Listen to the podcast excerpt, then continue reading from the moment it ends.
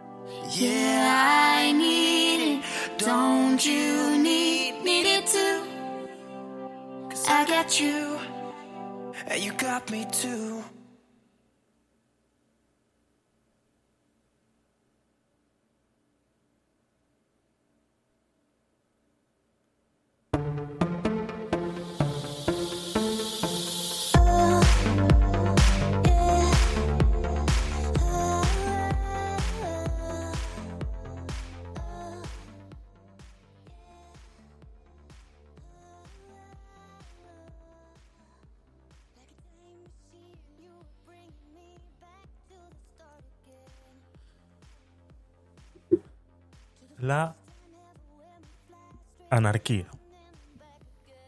Ah, no sé si fue ayer o antes de ayer, ya no sé en qué día vivo, pero estuve compartiendo un par de horitas en una sala en la que se estaba tratando este tema. Mm, yo tengo una idea muy clara de lo que es eh, la anarquía. Pero parece ser que la gente que promulga la anarquía no lo tiene tan claro o no son capaces mm, de poder eh, explicar qué es lo que quieren conseguir realmente con este sistema político, social, mm, no sé cómo lo quieras llamar. ¿Qué es la anarquía? La anarquía es una teoría.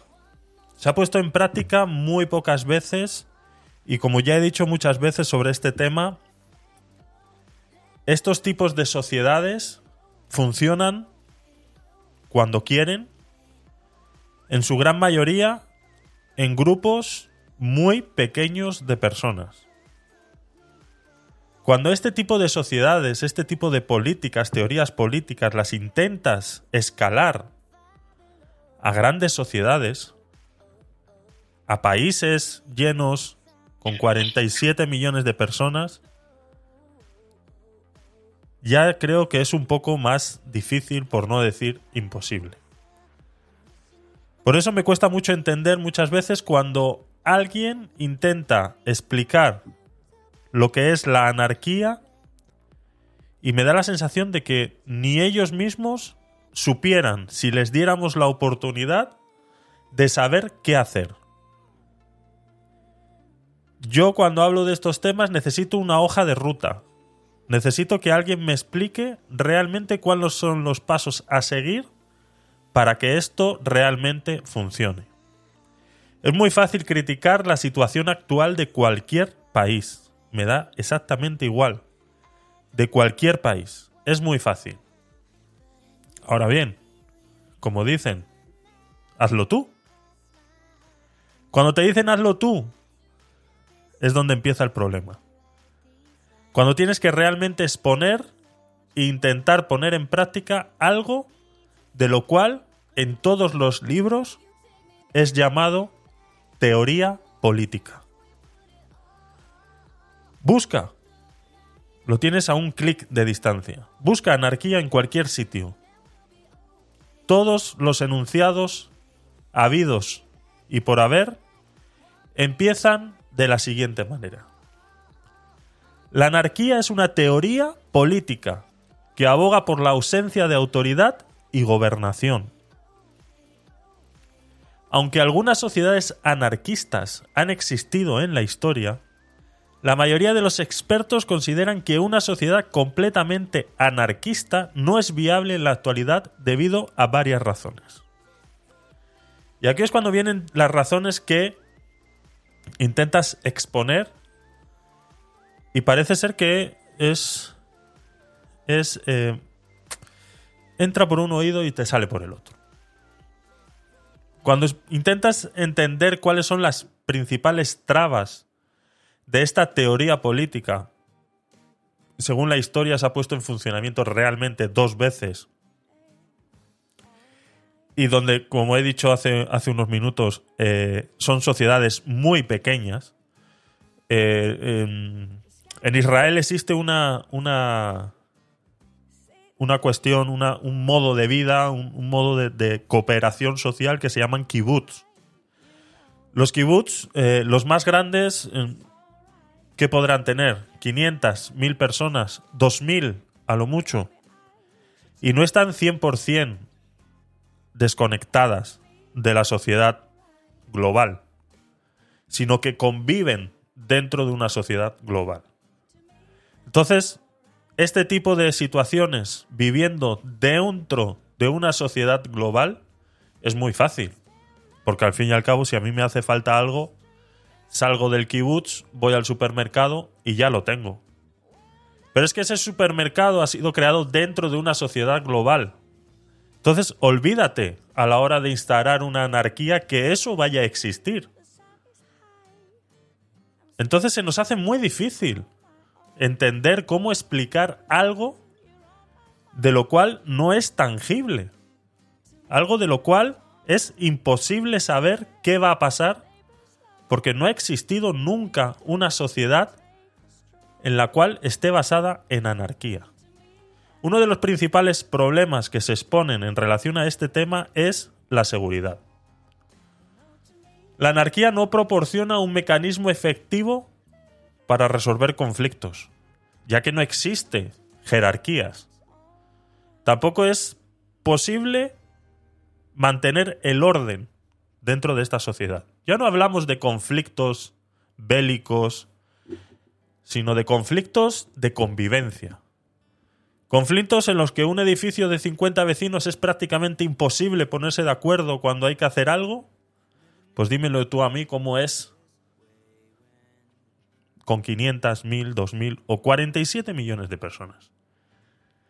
sin una autoridad central para tomar decisiones e imponer el cumplimiento de las leyes, es probable que surjan conflictos. Sobre todo conflictos violentos entre individuos y grupos con intereses diferentes. Porque claro, otra de las cosas por de donde parte la anarquía parte de una utopía en la que la sociedad es buenista. En la que toda persona que comprende y es parte de esa sociedad es buena. Entonces ya lastimosamente partes de un error, partes de un sueño, partes de una ideología que lastimosamente, como te diría alguien joven a día de hoy, te diría eh, bienvenido al mundo real. Además, la falta de una autoridad central también dificulta la planificación y coordinación de actividades económicas y sociales. Entonces, ¿esto a qué lleva? Lleva una ineficiencia y escasez en la asignación de recursos. Claro, pero es que yo tengo mi huerta, yo me planto mis tomates y ya está. Vale. Pues nada, sigue tú pensando en unicornios de colores. Algunos anarquistas sostienen que una sociedad anarquista podría funcionar si se basara en la cooperación y autogestión de los individuos y las comunidades. En la autogestión de los individuos y las comunidades. Muchas veces cuando he estado en estas salas me llama mucho la atención porque suelen tener unos ramalazos de... ¿Cómo, cómo llamarlo? de exterminio del más débil. ¿Podría decirlo así? O igual es muy grave decirlo así. Pero ellos parten también de un principio en el que todos van a ser capaces de poder plantar sus tomates.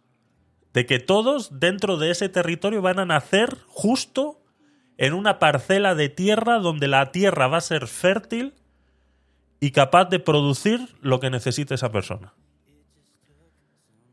Que toda la persona que va a nacer a partir de la instauración de esa anarquía va a ser capaz intelectual y físicamente de poder mantenerse a sí misma. ¿Y el que no? ¿Qué es? ¿Ley de vida? ¿La ley del más fuerte? la ley de la selección natural. ¿Eso qué, qué hacemos con ese pensamiento? Algunas sociedades anarquistas han existido en la historia, sí. Por ejemplo, la Comuna de la Revolución Rusa en 1917 o la Comuna de París en 1871. Pero claro, estas anarquistas sociedades o sociedades anarquistas fueron breves y tuvieron muchos problemas para mantenerse. Una sociedad basada en anarquía es considerada no viable a día de hoy, debido a problemas de resolución de conflictos, coordinación y planificación de la economía. Porque sí, señores, la anarquía, te guste o no, sigue siendo una forma de sociedad. Y una forma de sociedad es lo que tiene. Que no estás tú solo.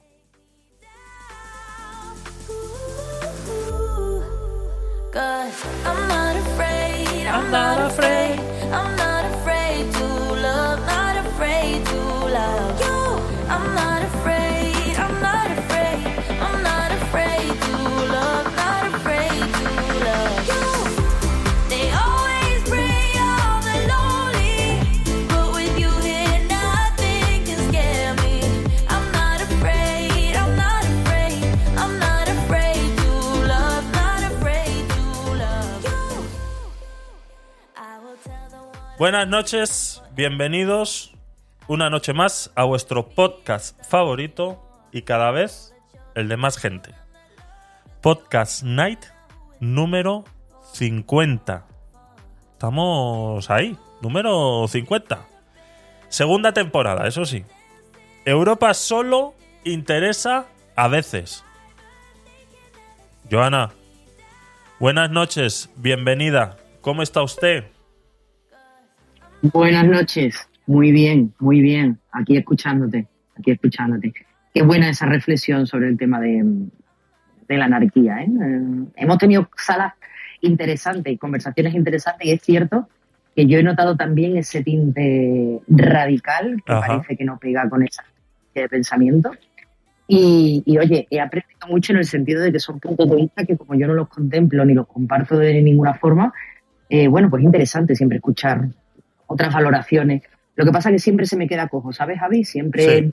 cuando yo planteo el problema, eh, esa solución no está prevista. Entonces, bueno, está bien como, como teoría de estudio, como utopía, bajo mi punto de vista. Y, y bueno, el saber no ocupa lugar. Así que, Eso por es, mi parte, eso con es. eso. Está claro que en esos sitios pues eh, eh, aprendemos bastante. Ya eh, lo he dicho en su momento, a mí me cuesta mucho participar porque es que no, no yo en el momento que no entiendo algo eh, eh, me cuesta porque puedo caer en, ¿cómo diría yo? En faltas de respeto, ¿sabes? Soy muy... Cuando, pues entonces no, no quiero caer en esas faltas de respeto.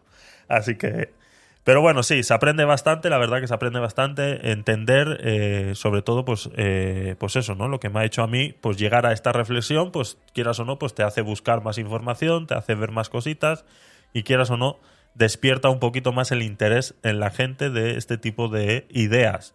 Pero bueno, eh, yo rápidamente llego siempre a la misma conclusión, eh, independientemente del esfuerzo que ponga la persona en intentar de hacer entender que eso puede funcionar, yo hasta que no vea una hoja de ruta viable no lo puedo entender. Entonces, pues bueno, eh, eh, poco más, poco más. Así que nada, chicos, eh, muchas gracias, muchas gracias por estar ahí. Joana, gracias. Eh, Jesús, Carlos, que estáis por ahí abajo. Y MS. Gracias por estar ahí en Clubhouse. Recordaros que estamos transmitiendo en directo en Twitch simultáneamente. Así que si queréis ver mi linda cara, os podéis pasar por el enlace que tenéis arriba y darme un follow que no cuesta dinero. Entonces, eh, pero que sí hace que más gente pueda acceder a este tipo de contenido. Y luego recordaros que también se sube a eh, YouTube en modo vídeo y en modo podcast a todas las plataformas habidas y por haber. En modo podcast lo podéis encontrar como Gabinete de Curiosos y en modo eh, vídeo en YouTube lo podéis encontrar en el canal de Tecnopolit. Y poco más, poco más. Venga, vamos a empezar porque tenemos varios, varios temitas hoy que seguramente van a traer, van a traer cola, así que no me enrollo más y vamos con ello.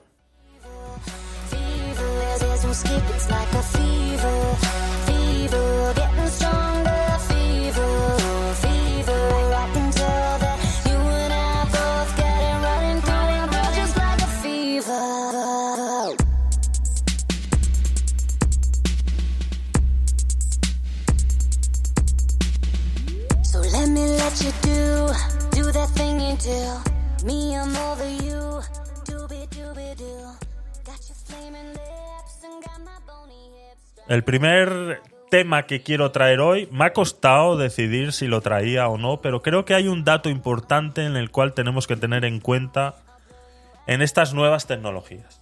Vamos a hablar un poco del chat GPT, ya que está empezando a revolucionar las aulas, los colegios, las universidades.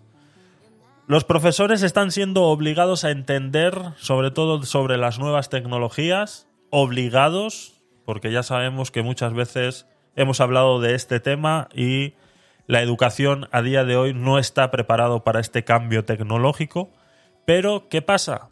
Pues que cuando te obligan, mm, pues te tienes que poner las pilas. Entonces hay muchos doctores, incluso eh, universidades, que han llegado a prohibir el chat GPT o incluso esas eh, tareas o trabajos que se mandaban a hacer a casa, ahora se están mandando a hacer directamente en las aulas para poder controlar que los alumnos a día de hoy no puedan utilizar esta tecnología.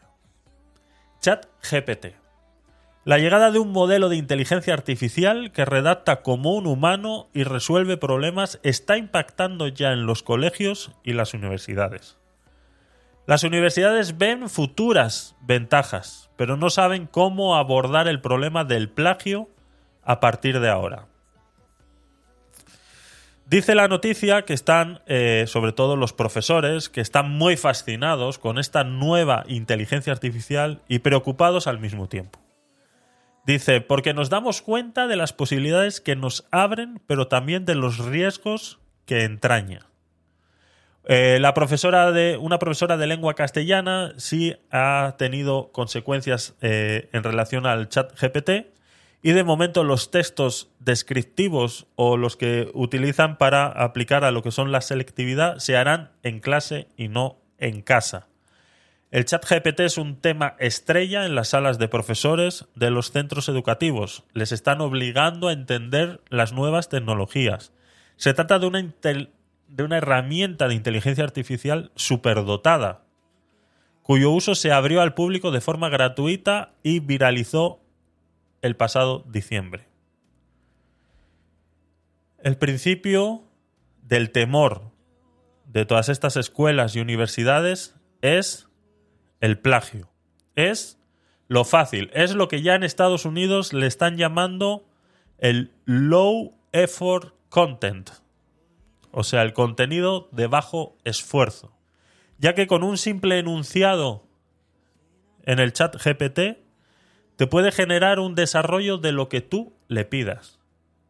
Y claro, hace unos tiempos atrás existían o existen, siguen existiendo páginas en las que pues eh, los alumnos iban y capturaban contenido y luego los profesores tenían otras herramientas que utilizaban por las cuales pasaban ese contenido y se daban cuenta si ese contenido estaba plagiado. Estas herramientas que están utilizando estos profesores se han dado cuenta que ya no funcionan con este contenido. Entonces nos da a entender que este contenido que arroja la inteligencia artificial es muchísimo mejor que cualquier otro. Existen páginas como El Rincón del Vago, donde la gente eh, pues eh, aporta el contenido creado de sus tesis, de sus trabajos doctorales, de sus trabajos de escuela, tienes para todos los niveles habidos y por haber, y que los alumnos siempre han utilizado para exponer sus trabajos. Luego, estos trabajos casi siempre son detectados por herramientas como Turnitin, que es una herramienta que utilizan los profesores para detectar si esos textos han sido sacados de Internet. Los profesores siempre han tenido un problema muy grande con Internet por el mismo tema, ¿no? Porque es muy fácil encontrar información, es muy fácil cortar y es muy fácil pegar. Y la gran mayoría de los niños pues ni siquiera se toman la molestia de leer lo que están cortando y pegando y te pueden hacer un trabajo en media hora cuando el trabajo de investigación normal, como lo hacíamos nosotros en nuestra época con enciclopedias que nos vendía círculos de lectores, eh, pues eh, te podía llevar eh, días, ¿no? Entonces, está claro que eso ha cambiado. Pero está mal. Es que ahí es donde está el problema. Es lo que yo creo que los doctores tienen que intentar buscarle un beneficio a toda esta tecnología. Joana, ¿tú qué piensas en relación a la tecnología GPT, estos GPT chat, y cómo lo están utilizando tú, por ejemplo, que tienes niños cómo pueden llegar a utilizar esto en el aprendizaje para que de alguna manera pueda ser útil y no tenga que ser prohibido, como ya se está prohibiendo, por ejemplo, en universidades de Nueva York. A ver, yo a, nivel de. Lo estoy utilizando solamente a nivel personal, es decir, a nivel de enseñanza y eso de, tal, no, no, lo he usado todavía. Básicamente porque yo creo que es una herramienta peligrosa justo por eso y peligrosa me explico por qué. A pesar de que yo me encanta la tecnología, el tema de la existencia de inteligencias artificiales me parece fascinante, Pero lo que sí es cierto, Javi, que, que creo también que las personas debemos pasar por una fase de tener más inquietud y, y de investigar, de analizar, descubrir. Y esa fase debe ser siempre en la escuela, en la universidad. Entonces, con demasiadas facilidades y si está todo hecho, yo creo que la finalidad que tiene la escuela, que es el descubrimiento, la investigación, el crecimiento personal, yo creo que eso se pierde, se pierde un poco. Yo creo que debe utilizarse como un instrumento de ayuda, pero es que esa, esa herramienta no es ayuda, es que te resuelve el trabajo. O sea, porque a nivel de, por ejemplo, de un trabajo de la Revolución Francesa, lo primero que se me viene a la cabeza, ahí te lo vas a encontrar. Es que si, si ya son muchísimas las facilidades que tenemos con Google, ya con una inteligencia artificial que además utiliza un lenguaje más natural, que es mucho más complicado encontrar un plagio, porque eso es algo que sí que, eso sí que lo he probado yo, obtener diferentes resultados, pasarle control antiplagio y la verdad es que lo pasa de una manera bastante decente y que sin duda alguna estamos en una fase preliminar de, esta herramienta. Esto seguro que tendrá un desarrollo posterior y, mejorará muchísimo más. Ya estarán trabajando en eso sin ninguna duda y, de hecho me consta que así es, ¿no? Pero no sé, yo creo que es algo en lo que debemos apoyarnos, algo que nos puede facilitar mucho la tarea, pero no, no me gustaría, y no creo que pase tampoco, que sustituyera por completo eh, lo que es eh, las propias habilidades del lenguaje, la capacidad, insisto, de, investigación, de, desarrollo de capacidades de, de, adquirir los conocimientos, que como esa plasticidad, ¿no? Que deben tener los menores de que son pequeñitos, buscar los recursos, etcétera, etcétera pero creo que es muy interesante. A mí, yo estoy, ya te digo, a mí particularmente en mi trabajo, yo me, lo vendieron como que era la panacea, uy, que es maravilloso, tal. Yo es cierto que yo he hecho consultas de, temas míos profesionales y a mí no me ha resuelto nada. Ya. ¿Vale? A nivel de redacción, a mí no, no sea cero, ¿eh? Cero. cero. Ahora, a nivel de redacción, a personas que se dediquen al copy y demás, pues yo creo que a lo mejor sí que puede ser una herramienta muy interesante. Pero a mí particularmente, a menos que eso se desarrolle más, todavía, todavía no me, no me resuelve gran cosa. Pero gustarme me encanta, me parece una herramienta súper interesante, con ese límite que te decía. Lo que sí es verdad que, va a acabar, eh, con lo que va a acabar este tipo de tecnologías es con hacer deberes en casa, ¿no? Está claro que es lo primero que están prohibiendo y es con lo que eh, van a ayudar a, a que los niños al final no lleven tareas a casa para, para, tener que hacerlas ahí y poder controlar que realmente no están utilizando estas inteligencias artificiales, ¿no? Como decía... eso, es peligroso, Javi, es que eso es peligroso. ¿El qué, perdona? ¿El qué es peligroso? Eso, eso precisamente, que al final los niños terminen metiendo un texto de las actividades que se llevan a casa en el chat GPT y que ya se lo venga resuelto y cero reflexión, cero entendimiento, claro. Claro, por eso digo que al final estas, estas tareas las van a terminar haciendo directamente en las aulas y no van a poder llevar tareas a casa porque no van a poder controlar de esa manera, ¿no? Yo entiendo, entiendo que eso, pues, eh, como digo, ya lo han, ya le han puesto nombre en Estados Unidos como contenido de bajo esfuerzo y están haciendo pues todo lo posible para que para que la educación no merme en relación a este sentido, ¿no? Como decía, en Nueva York han prohibido su uso en las escuelas. Eh, en, en varios eh, eh, colegios en España eh, o, el, departamento de educación, porque claro, aquí en la noticia menciona que esta decisión la tienen que tomar cada, cada colegio, cada comunidad, independientemente de cómo quiera gestionarlo, ¿no? Entonces, depende de dónde, dónde estés, pues se, tomarán unas medidas o se tomarán otras. Ahora bien, se le ha hecho un llamado de atención a OpenAI y en relación a esto y ellos se han, eh, se han pronunciado al respecto y mencionan que... Eh, a ver, lo tengo por aquí. Eh, dice, dice la propia OpenAI ha explicado que está ensayando un sistema que puede detectar si un texto procede de una inteligencia artificial. Se trata de una especie de marca de agua y esto es la parte por la que yo he querido traer esta noticia a día de hoy. Es esto. Porque aquí yo he estado, he estado averiguando y aquí hay algo más detrás que, que no solamente es esto, ¿no? Los colegios, universidades y todos eh, eh, controladores de contenido pues se van a ver beneficiados porque va a existir una herramienta en la que a través de una pequeña marca de agua en el texto, en el propio texto, ¿de acuerdo? Porque se trata de una especie de marca de agua virtual que consiste en que la máquina al crear un texto utilice una serie de patrones en la distribución de palabras que mantendrá una apariencia indistinguible para un humano, pero que revelará su origen al ser analizada con una herramienta adecuada.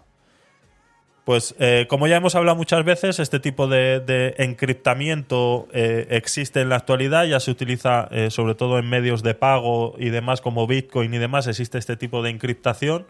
Entonces es fácil, es fácil implementarlo en un texto, es fácil, entonces por, por, esa parte ya va a estar solucionado el problema. Y claro, pero aquí a mí me ha surgido algo que yo creo que es más por lo que realmente eh, los creadores de esta inteligencia artificial tienen que hacer algo. ¿Vale? Porque ahora existe eh, esta, esta, versión actual, está entrenada, está toda la información que pueden encontrar en Internet hasta 2021. Eh, ahora bien, cuando salgan las nuevas versiones y la pongan a entrenar con toda la información que está en Internet, eso quiere decir que ya la información que está en Internet pertenece en parte a generada por una inteligencia artificial.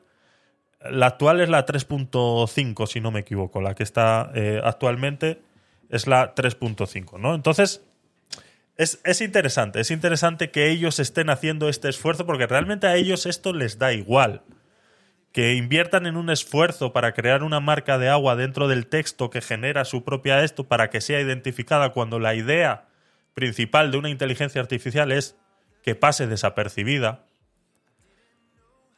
Ahora que ellos muestren ese esfuerzo para crear dentro del texto que genera su propia herramienta una marca de agua para que pueda ser detectada, pues llama bastante la atención, porque va en contra pues, de, todos los principios de generación de una inteligencia artificial.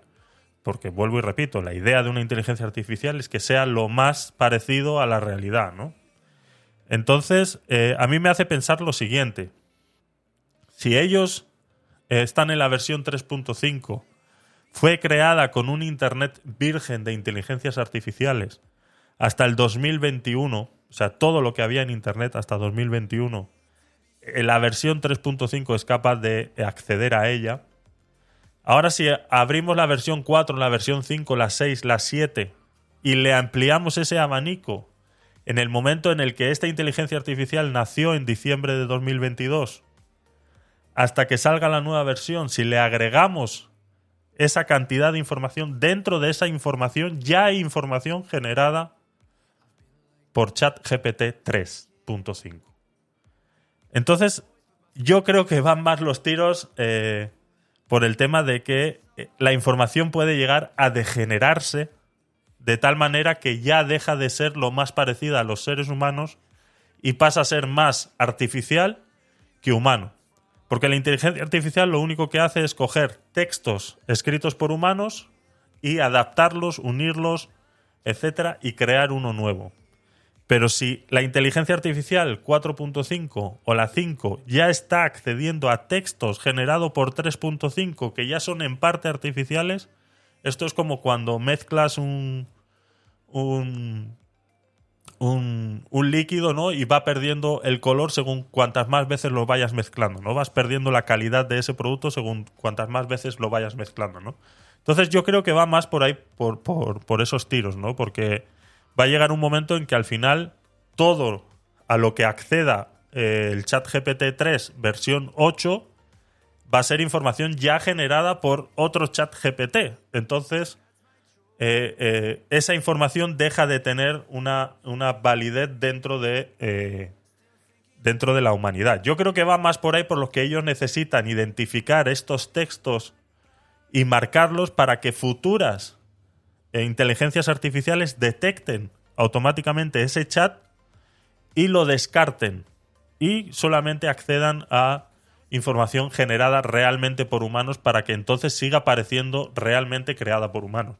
Porque si no va a llegar un momento en el que eh, van a aparecer eh, documentos, pues eso, generados por robots como, pues como ya como existía hace, hace 15 años atrás cuando empezamos con, con los, con los chats estos de, eh, de, de, de Chatterra y demás, que, que ya te salían eh, pequeños robots ahí intentando eh, suplantar identidades, ¿no? Entonces, yo creo que va más por ahí los tiros. No sé qué opinas tú, Joana, no sé qué te parece esta idea que acabo de arrojar, si, si te parece lógica dentro de, de, toda la información que tenemos de- del chat GPT. No sé qué te parece a ti.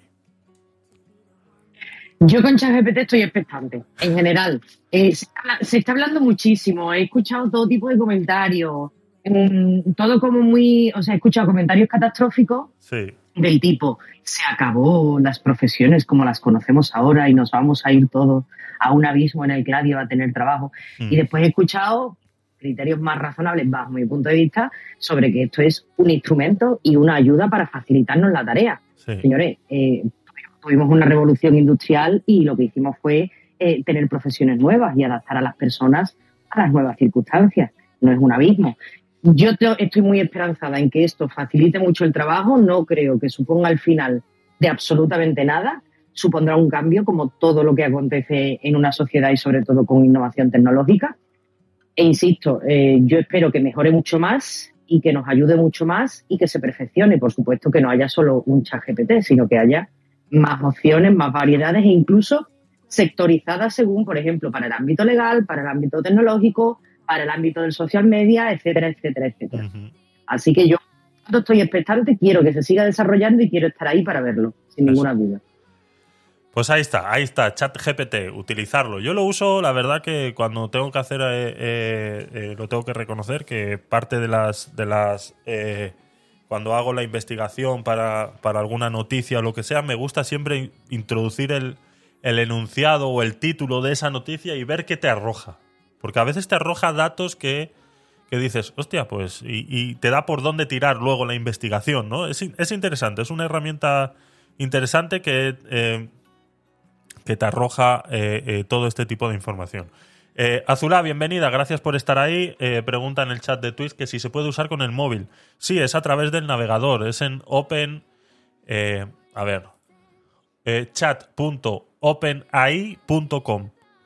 Y ahí puedes, puedes acceder y a través de, de- Es un navegador cualquiera, a través del navegador de tu móvil lo puedes utilizar. Ahí le pones un enunciado como tú quieras, intentando, pues, ya sea hacer una pregunta o simplemente eh, un, un- un comando de, de mandato o algo, o por ejemplo, eh, hazme una reflexión de 500 palabras sobre si la Tierra es plana y te arroja, pues, eh, todo lo que lo que te quiera decir sobre eso y que seguramente será muy gracioso esa esa eso que acabo de decir, ¿no? Entonces, cualquier cosa, le puedes poner cualquier cosa y, y ya te digo, yo lo utilizo para los enunciados de, de noticias, cuando intento averiguar algo, veo que la noticia está escasa en información, eh, suelo poner los enunciados y, ponerle, búscame algo más sobre este enunciado. Y entonces te busca más datos, más eh, y demás, por los cuales pues tú luego puedes ir buscando a través de Google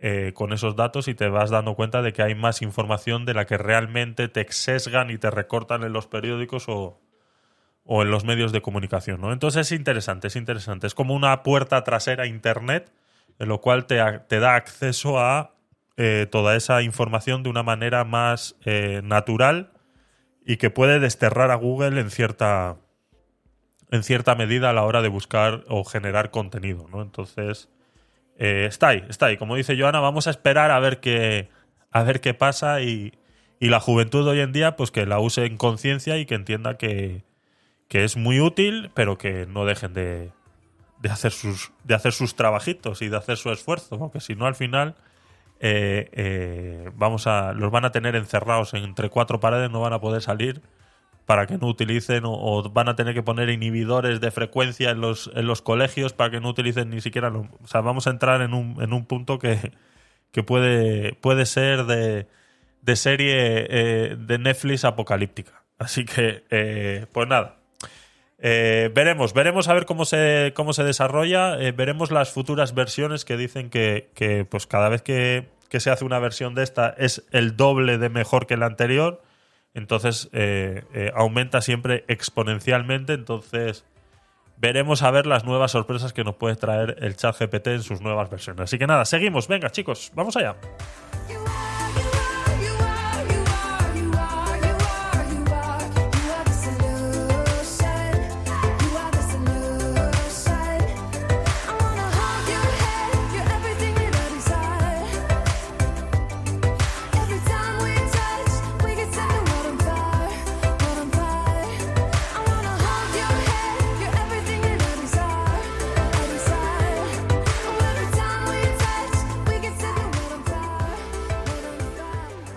Para seguir un poquito en la línea tecnológica antes de saltar a otros, a otros temas, eh, tenemos una noticia aquí interesante que están utilizando también eh, un algoritmo, una inteligencia artificial para hacer ciertas investigaciones. Dice la noticia, la redada a la Big Four no ha sido casual. Trabajo, el Ministerio de Trabajo lleva un año utilizando un algoritmo para sus inspecciones. Hace unos días eh, llegaba a los medios de noticias que el Ministerio de Trabajo había realizado una macroinspección coordinada en las oficinas de cuatro consultoras importantes en Madrid. Las que son llamadas las Big Four, que son las cuatro torres esas que tenemos eh, aquí en Madrid, eh, que son de, pues, de estas grandes eh, auditoras, ¿no? De estas grandes auditoras como KPMG, PwC, Deloitte y EY con el objetivo de encontrar irregularidades en sus jornadas laborales y las horas extra no retribuidas que llevan a cabo los empleados en dichas empresas. Dice, aunque la operación no tuvo su origen por ninguna denuncia en concreto, los inspectores estuvieron recopilando datos acerca del funcionamiento de estas compañías durante meses antes de llevar a cabo una redada en sus oficinas. Ninguna empresa, por muy grande que sea, va a quedar al margen de la legalidad, avisaba la ministra de Trabajo Yolanda Díaz, nuestra querida amiga Yolanda Díaz. Es parte del control de irregularidades en los horarios y horas extras que lleva a cabo Inspección de Trabajo anualmente, una práctica que no solo afecta a los empleados, sino también a la seguridad social por cotizaciones que las empresas dejan de ingresar. Ya estaban tardando en eh, hacerse, eh, ya ya no tanto por, por porque te estén explotando, ¿no? Ya no tanto porque tú estés haciendo horas extras y no te las paguen. Ya no tanto porque, eh, pues, eh, no, es ya también porque el Estado deja de ingresar mucho dinero. Esto es uno de los, de los, de los impuestos que yo estoy completamente en contra, ¿no? El impuesto al trabajo, el impuesto a algo que yo necesito para vivir y tenga que eh, pagar por ello. ¿no? Yo, eh, a mí, si me tienes que poner un impuesto y demás, que sea a productos en los cuales yo pueda decidir si comprarlos o no. Entonces, pero bueno, ese es otro tema que traeremos eh, a coalición, pero aquí siempre me llama muchísimo la atención cómo todo, todo, todo movimiento de cualquier institución al final tiene su, su, fin es recaudar. En el momento que tú les tocas el bolsillo es cuando realmente se mueven, ¿no? Entonces, eh, lastimosamente, lastimosamente es así. Eh, dice, eh, perdón, me he perdido. recordemos que el 49% de ellas, de las horas extras se refiere, no son remuneradas.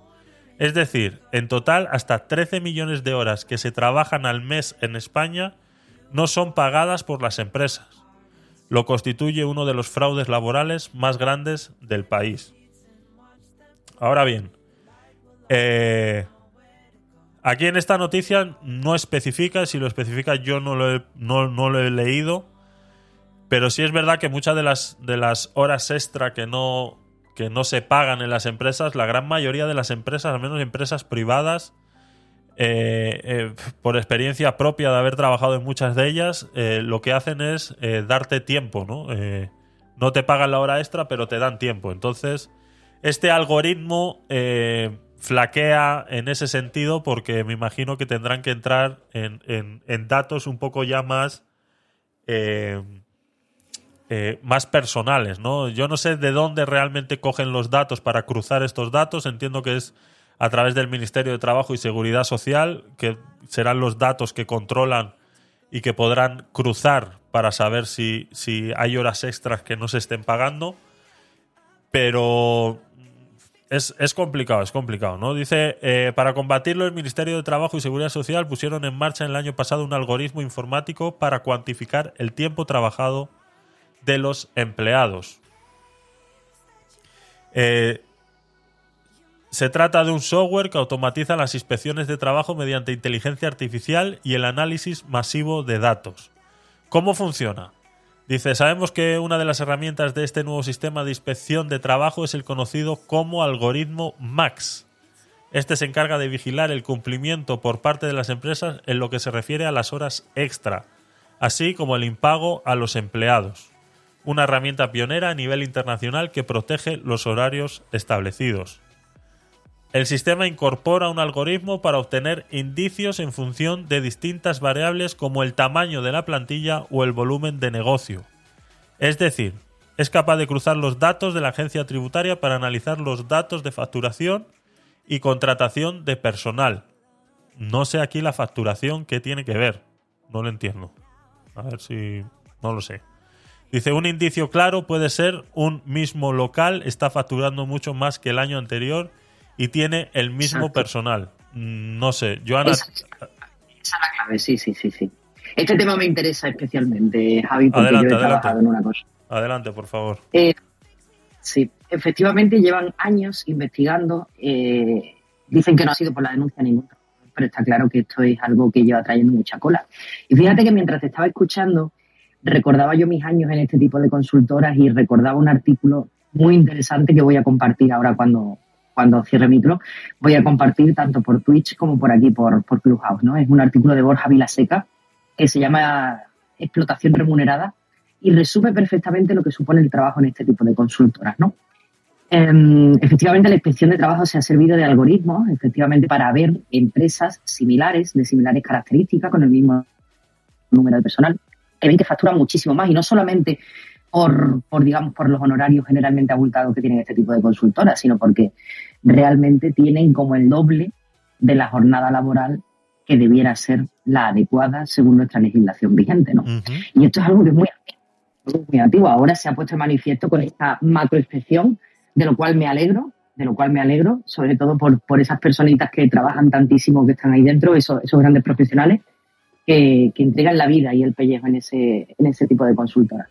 Sin, sin, sin perjuicio, por supuesto, del gran prestigio que tiene siempre trabajar en este tipo de sitios. Pero es verdad que las jornadas son maratonianas, eh, la política de calentar el asiento es una religión. Da igual que estés sentado mirando el marca en la pantalla, da igual que estés charlando con el compañero de al lado, pero ahí lo importante es que te quedes sentado hasta que se vaya el último y tu jefe te vea que son las 11 de la noche y sigues allí sentado. No importa que hayas acabado no importa que lo lleves todo el día, tienes que estar allí. Esa presencialidad es obligatoria. Eso pasa en ocasiones, en otras ocasiones está en la carga de trabajo que mm, tienes que acumular esa gran cantidad de horas. Y es una carrera de fondo que no siempre es justa, ¿no? Sí. No siempre se ve retribuida con el reconocimiento de un trabajador por el mérito, la capacidad que ha tenido de trabajo y de resolver asuntos, sino que son políticas, digamos, más difusas, dejémoslo ahí. Y, y estoy, estoy siguiendo de cerca este asunto porque me ha resultado, uno, muy curioso el- la forma en la que lo han investigado, porque es cierto también que ahí en este tipo de organizaciones impera mucho la política del miedo, Sí. impera mucho la política de que estás trabajando con personas poderosas y no sabes si denuncias qué es lo que te puede pasar. ¿Vale? Yo recuerdo el caso de una chica incluso que, lógicamente no voy a decir su nombre, pero que, que puso de manifiesto en redes sociales en una gran consultora, eh, precisamente de estas de las que se está inspeccionando ahora, que mm, sufrió un trato totalmente discriminatorio por el hecho de que había, había sido mamá. Y, y bueno, poco menos que fue un, un presunto acoso y derribo, ¿no? Y esta chica Sí. desapareció un día de las redes y desapareció de todas partes. Y es por ese miedo que se impregna de que estás hablando con personas muy poderosas, muy Claro. influyentes y probablemente tu carrera se vaya al garete en el momento en el que tú hagas algo que se salga de los cánones establecidos. Así que bueno, ya era hora, yo creo que ya era hora que se dignifique eh, el trabajo tan duro que llevan a cabo las personas y hablo de, los juniors, de los que entran recién acabadas su carrera, un máster, que se han hartado de trabajar, se han hartado de estudiar muy duramente eh, y han pasado procesos de selección, créeme, bastante duros para entrar en este tipo de consultoras. Entonces me encantaría que esto redundase en que tengan mejores condiciones y puedan levantarse por la mañana con esa ilusión que debería ser de, de ir a trabajar, en hacer lo que te gusta y para lo que, es, lo que has estudiado, que qué menos, qué menos se merece una, se merece una persona que, que lleva toda su vida luchando por forjarse un futuro, ¿no? Así que estoy, estoy muy de cerca siguiendo el asunto, Javi. Y voy a compartir ahora, paso micro y voy a compartir ahora este artículo de Borja Vilaseca, que, que recuerdo que nosotros lo circulábamos donde yo trabajaba, nosotros lo circulábamos cuando salió, porque es que refleja a la perfección lo que significa trabajar en uno de estos sitios. Claro. Y claro, cuando desde dentro dices, macho, ¿quién has tenido tú, Borja Vilaseca, tan cerca que te ha contado esto también? ¿no? Porque es que era punto por punto. Así que nada, te, te paso el micro, Javi, y lo comparto para que las personas que nos están escuchando puedan verlo también. Eso es. Está claro que estas grandes, estas grandes consultoras, eh, Azula, gracias por, por suscribirte en Twitch. Eh, gracias, gracias por tu apoyo, por siempre estar ahí y apoyar el, el- contenido libre. Gracias por estar ahí. Eh, está claro que estas, estas eh, grandes consultoras eh, siempre, pues lo que tú decías, ¿no? Siempre han estado de la mano de que, pues al final son las que prácticamente controlan todo, todo lo que hay, todo lo que se mueve dentro de incluso de política y, y demás, ¿no? Entonces, existe, siempre ha existido ese miedo, existe ya en, en empresas mucho más pequeñas que tienen miedo de poder hacer este tipo de denuncias, pero tenemos que recordar que este, este tipo de denuncias son anónimas, en ningún momento se, se, se, sabe quién la hace y inspección de trabajo en ningún momento va a revelar esos datos, o sea que por si no es porque tú lo vayas diciendo por ahí y te vayas poniendo galones de que has sido tú el que ha denunciado, pues en teoría nadie se tiene por qué dar cuenta. Entonces, eh, es, sí es verdad que eso es una de las partes de- del Ministerio de Trabajo, de la Inspección de Trabajo, que parece ser que funciona más o menos eh, decente, entonces eh, es una manera. Y lo que tú dices, lo curioso es cómo han llegado a esta conclusión, cómo están utilizando las nuevas tecnologías para llegar a este, a este y detectar estas cosas, ¿no? Y, y- y- y que pueden utilizar mucha más información que existe en, en las redes para poder detectar incluso esto y otras infracciones eh, mayores en relación al, al ámbito laboral y el trato a los, a los empleados. La noticia seguía diciendo, dice, no está claro aún si se analizarán otras variables que podrían aportar información importante a los casos como puede ser documentación relacionada con los consumos eléctricos. Esto eh, me recuerda a mí una noticia que estuvimos viendo hace, hace ya bastante en relación a cómo eh, Hacienda utilizaba eh, los consumos eh, eléctricos o tenía acceso a los consumos eléctricos de las empresas para luego poder comparar con las facturaciones que estaban haciendo y saber si estaban facturando en negro o no. Es otra opción. Está claro que, que toda esa información está ahí, toda esa información se puede cruzar y entonces eh, se puede llegar a, todo ese, a todas esas conclusiones. Hola Pedro, bienvenido, gracias por estar ahí. No sé si quieres comentar algo al respecto. Buenas noches. Buenas noches. No, que no le, no vi la, no vi la introducción, entonces, bueno, nada, no sé de qué va el tema completamente, cierto, pero no sé sobre consultoras, pero no sé qué consultora estabas hablando ni, ni, ni el tema. Déjame empaparme un poquito más, gracias.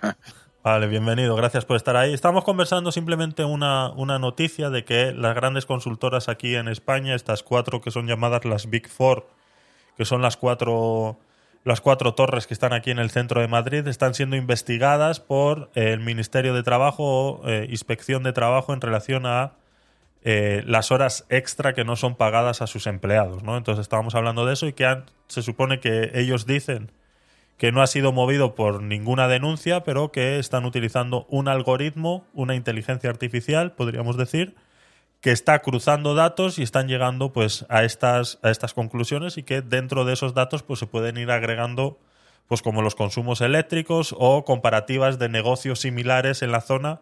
Y eso como digo ya lo estuvimos hablando en su día en relación a Hacienda y, y- y detectar, pues eso, ¿no? Que si de repente hay dos bares en la misma zona, ¿cómo es posible que uno facture más, otro facture menos? ¿O cómo es posible que uno trabajando, teniendo un gasto energético de X cantidad de horas al día, facture una cantidad y el que está enfrente con las mismas cantidad de horas facture otra? Entonces llegan a ese tipo de conclusiones cruzando esos datos y, y poco a poco, pues eh, es el arma de doble filo de las, de las inteligencias artificiales. Así que si estás trabajando en negro, estás haciendo algo en negro, pues es posible que al final eh, te puedan detectar cruzando estos, estos datos, ¿no?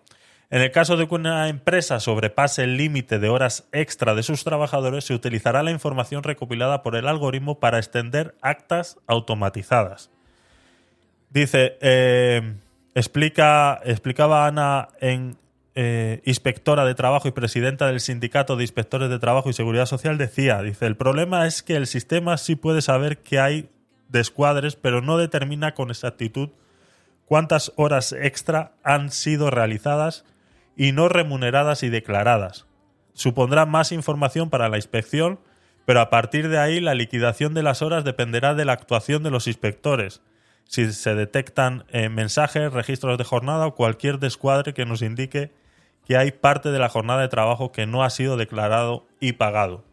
Entonces, pues eso, información. La información es poder, la big, eh, la big data es lo que está controlando ahora eh, todo este tipo de cosas y, bueno, pues es, eh, es la información, es la información. Y, poco más, poco más. No sé, Joana, si quieres agregar algo más a esto. Rafa, no sé que si estás por ahí abajo, si tienes ganas o, si estás preparándote el daiquiri o algo ahí en Kaikun, pues cuando termines, si quieres, sube y comenta lo que quieras. Adelante, Joana. Rafa, la teoría política de la minarquía. Ah. En cualquier momento nos va a dar en cualquier momento nos va a dar una clase magistral. Estamos preparando ya el programa. Una masterclass, una masterclass, vale. Ajá. Vale, vale. Perfecto, pues si no hay eh, si no hay más nada, pasamos al siguiente tema. Venga, vamos allá.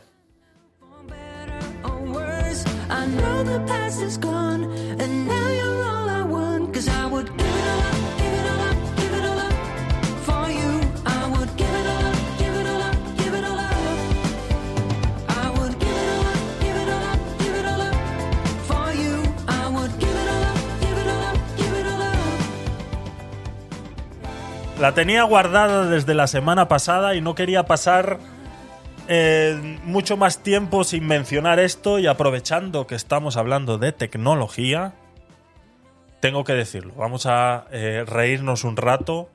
Vamos a, ver eh, pues, lo, ingenua que puede ser la gente, lo ingenua que creen que somos los demás, o qué. Nuestro querido amigo Errejón ha sido pillado dejando de seguir a decenas de mujeres tras criticar el culto al cuerpo que existe en Instagram. Puso un tweet diciendo, os lo pongo por aquí para los que estáis en, en Twitch. Esto es Instagram después de Navidad. Miles de anuncios de dietas mágicas y cuerpos imposibles. El daño que hacen estos mensajes es incalculable. Las redes deben ser espacios sanos, no esto, ¿no? Y pone ahí una foto de un cuerpo, pues que el tío está bueno. El tío está bueno y está mostrando ahí musculito, tatuajes que están muy de moda ahora y eh, con un enunciado que dice, por primera vez en mi vida puedo ver el contorno de mis abdominales. Mm, ¿Qué hace esta foto? No sé qué muestra.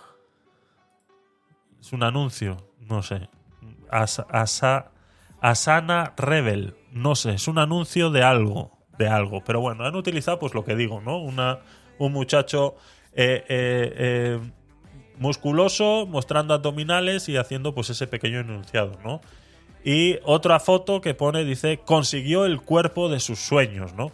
Entonces hace una pequeña, eh, eh, Íñigo Errejón en su Twitter hace un, pequeño alegato, una pequeña queja a el uso de Instagram, ¿no? ¿Qué es lo que hace Instagram? ¿Cómo se está utilizando? Y el daño social y psicológico que puede hacer en las personas al utilizar este tipo de aplicaciones. Este tipo de ataques lo vimos en su día también eh, con, la, con Irene Montero cuando hizo estos estos anuncios en los que mostraba pues a mujeres de diversidades eh, de cuerpos diferentes que luego pues se dio cuenta pues que era un plagio. Ahí no si hubiera utilizado una inteligencia artificial para desarrollar el, el eso hubiera salido más barata y no hubiera eh, caído en plagio. Pero bueno ya todos sabéis esa esa fue bastante peor. Peor bastante. bastante bastante de influencers eh, de, diversos lugares, no les pidieron permiso para utilizar su imagen y para, mayor mm, INRI, para mayor abundamiento, encima eran personas que tenían a lo mejor algún tipo de discapacidad. Una de las señoras mía y, y lo que hicieron fue ese pecho que esta señora tenía cortado por haber superado eh, como una leona un cáncer de mama, pues lo que hicieron fue ponerle un pecho. Exacto. A otra chica creo que le pierna y le pusieron esa pierna. Y al final ellas, con muy buen criterio, lo que le dijeron es, uno, no nos habéis pedido permiso para utilizar nuestra imagen. Segundo, habláis de diversidad y a personas, mujeres como nosotras, que tenemos una discapacidad, que tenemos el haber pasado por una enfermedad de este calibre tan dura para, para las mujeres, y ahora coge y lo corriges como si eso fuera motivo de vergüenza. ¿Eso es feminismo? Vamos, por favor. Por favor. Así es, así es.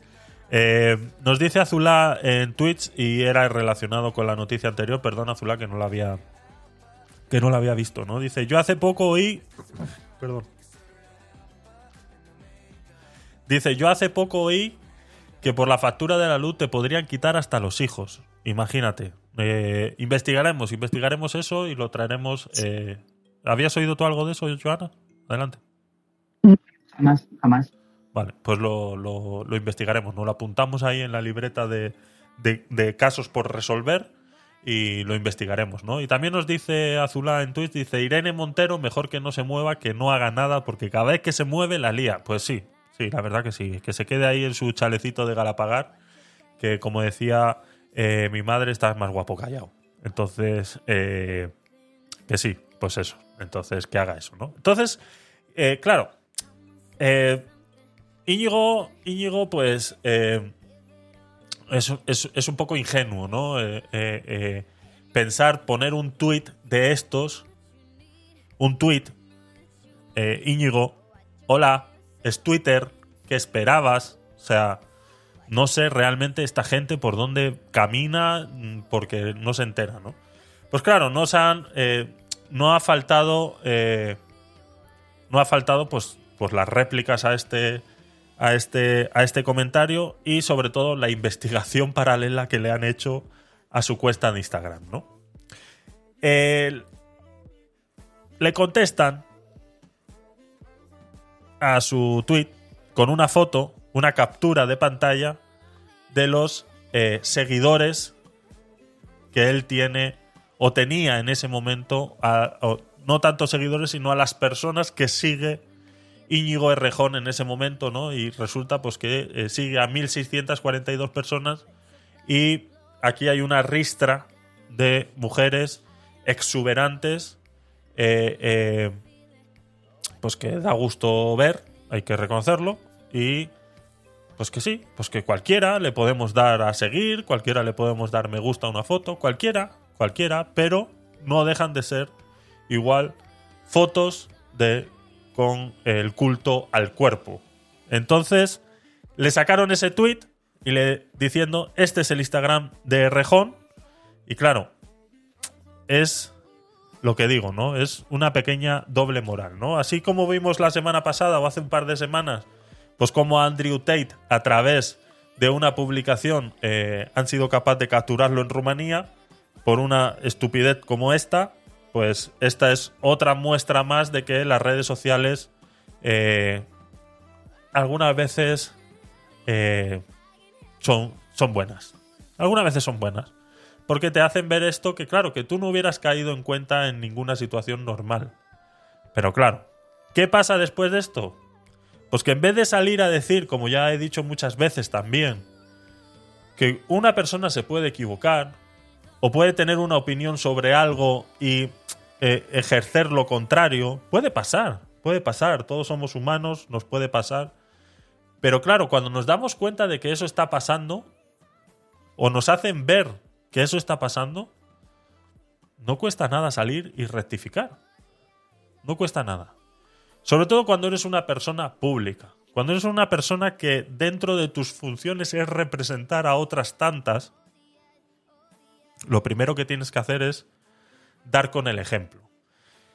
Vienes a querer dar cera sobre el culto al cuerpo y cómo Instagram utiliza la fotografía como su medio de comunicación y que te pueda parecer mejor o peor, pues bueno, me parece muy bien que lo hagas.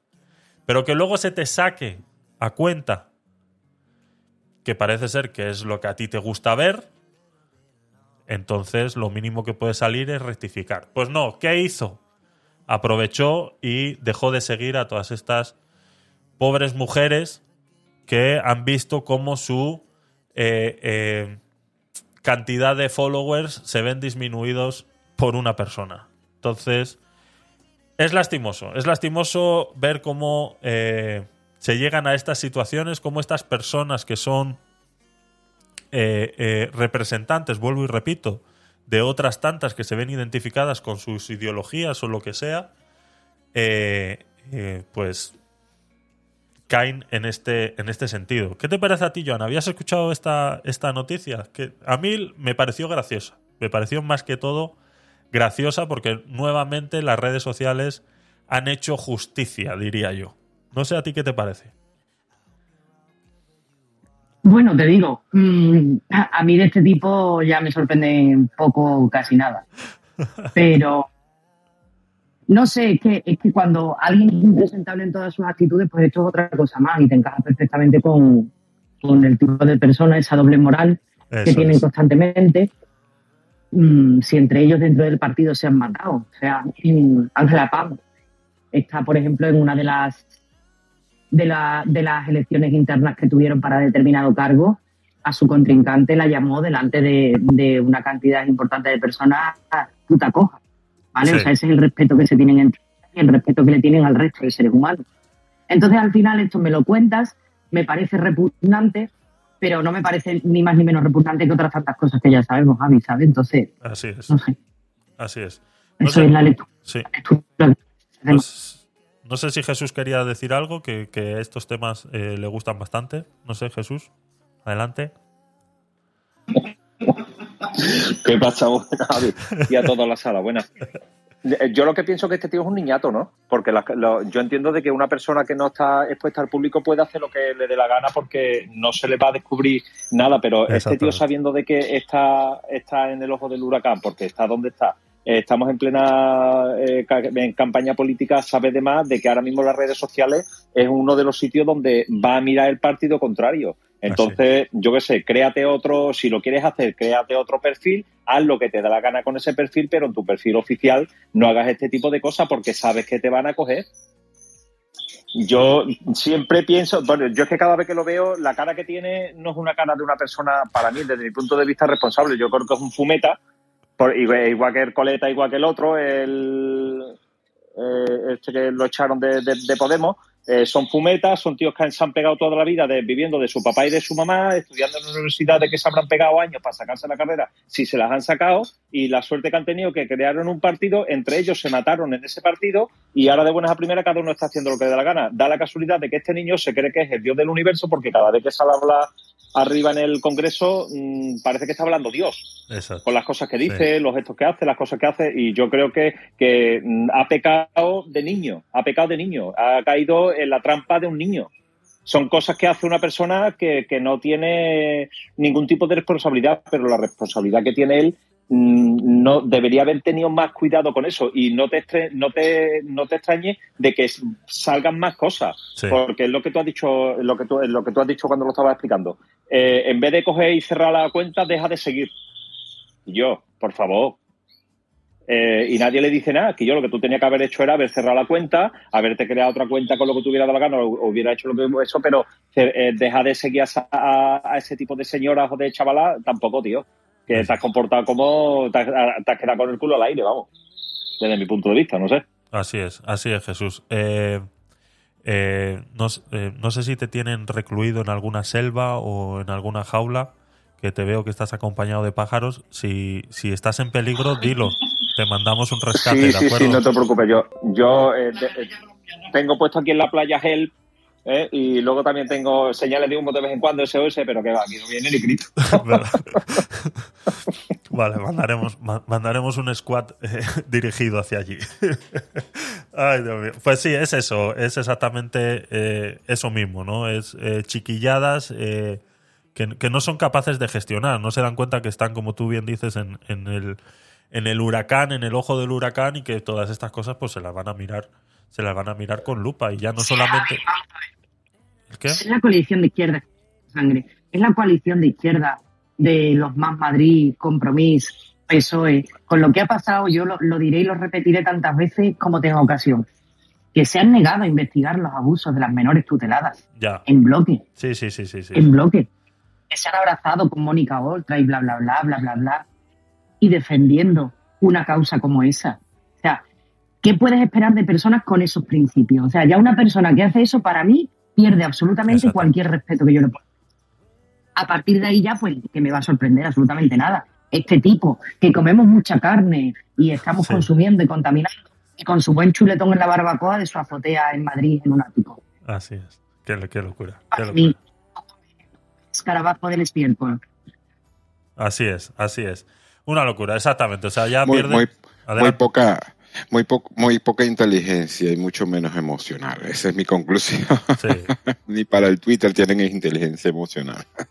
exactamente, exactamente. No, no- no se dan cuenta que el Twitter es, es la jungla, es la jungla y que todo eso, eh, tenlo por seguro, que ya no, como decía, ya no tanto la oposición, sino la, la- el, el mismo, el mismo fandom de, de Twitter es así. Automáticamente en el momento eh, que, que salen estos Twitters, eh, siempre sale alguien eh, sacándole las, las, las vueltas. Entonces, pues es, es eso, es pecar de ingenuo y, y lo, y lo más grave es eso, ¿no? Es una doble moral para todo. Adelante, Pedro. A la extrema izquierda, llamémosle extrema. Sí, sí, sí. Por sí, fin, en una sala se escucha algo de izquierda extrema, ¿no? exactamente, exactamente. Ay, Dios mío, es que es increíble. ¿Cómo existe una cosa y la otra no? eh? Es increíble. Así que nada, pues esto era la, el, el chiste del día. Esto es lo que vamos a hacer. Vamos a intentar hacer eh, eh, eh, siempre un chiste del día y esta es la de hoy. Esta es la del chiste del día de hoy. Así que eh, eh, pasamos a lo siguiente. Venga, pasamos a lo siguiente. Está-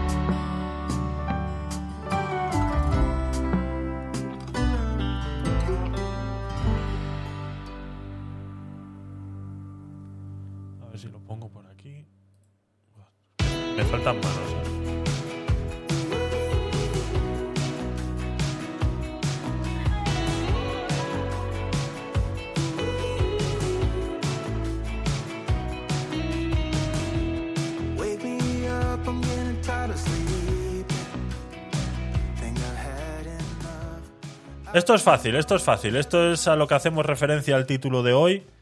Es una. Mm, Vamos a, poner un pequeño eh, vídeo, una pequeña exposición de eh, una eurodiputada húngara que destruye a Pedro Sánchez por su asalto al Poder Judicial.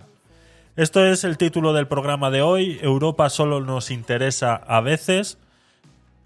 Y es, eh, es así. O sea, cuando las cosas nos interesan y vienen de Europa, las aplaudimos y decimos que sí. Cuando no nos interesan y vienen de Europa, decimos que Europa pues está ahí, están completamente aparte, no nos representan y no son parte de nosotros y nosotros somos una excepción ibérica, así como con lo de la luz, pues eh, eh, prácticamente ya lo están utilizando para todo, ¿no? Entonces, Europa nos interesa para lo que nos interesa. Entonces, vamos a poner la, la pequeña eh, reflexión y ataque que hace a Pedro Sánchez y un llamado de atención a todos los eurodiputados para que despierten de una vez por todas y entiendan que lo que está pasando en España puede pasarles a ellos.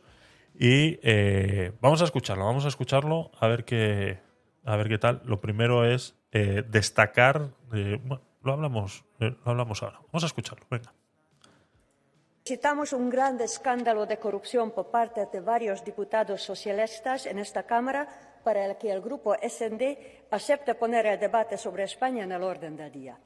El gobierno de Sánchez funciona gracias a un acuerdo con partidos anticonstitucionales y de extrema izquierda.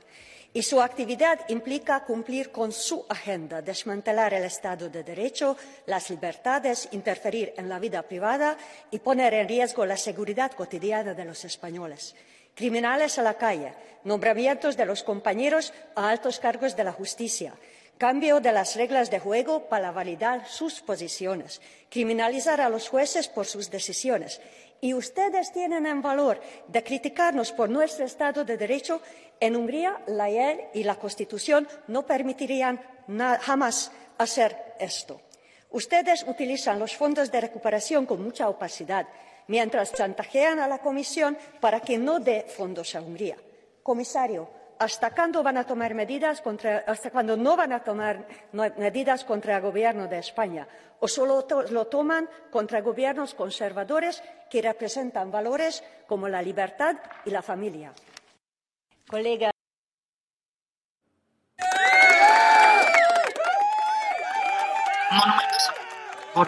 Que nos lo ha dicho hasta en español.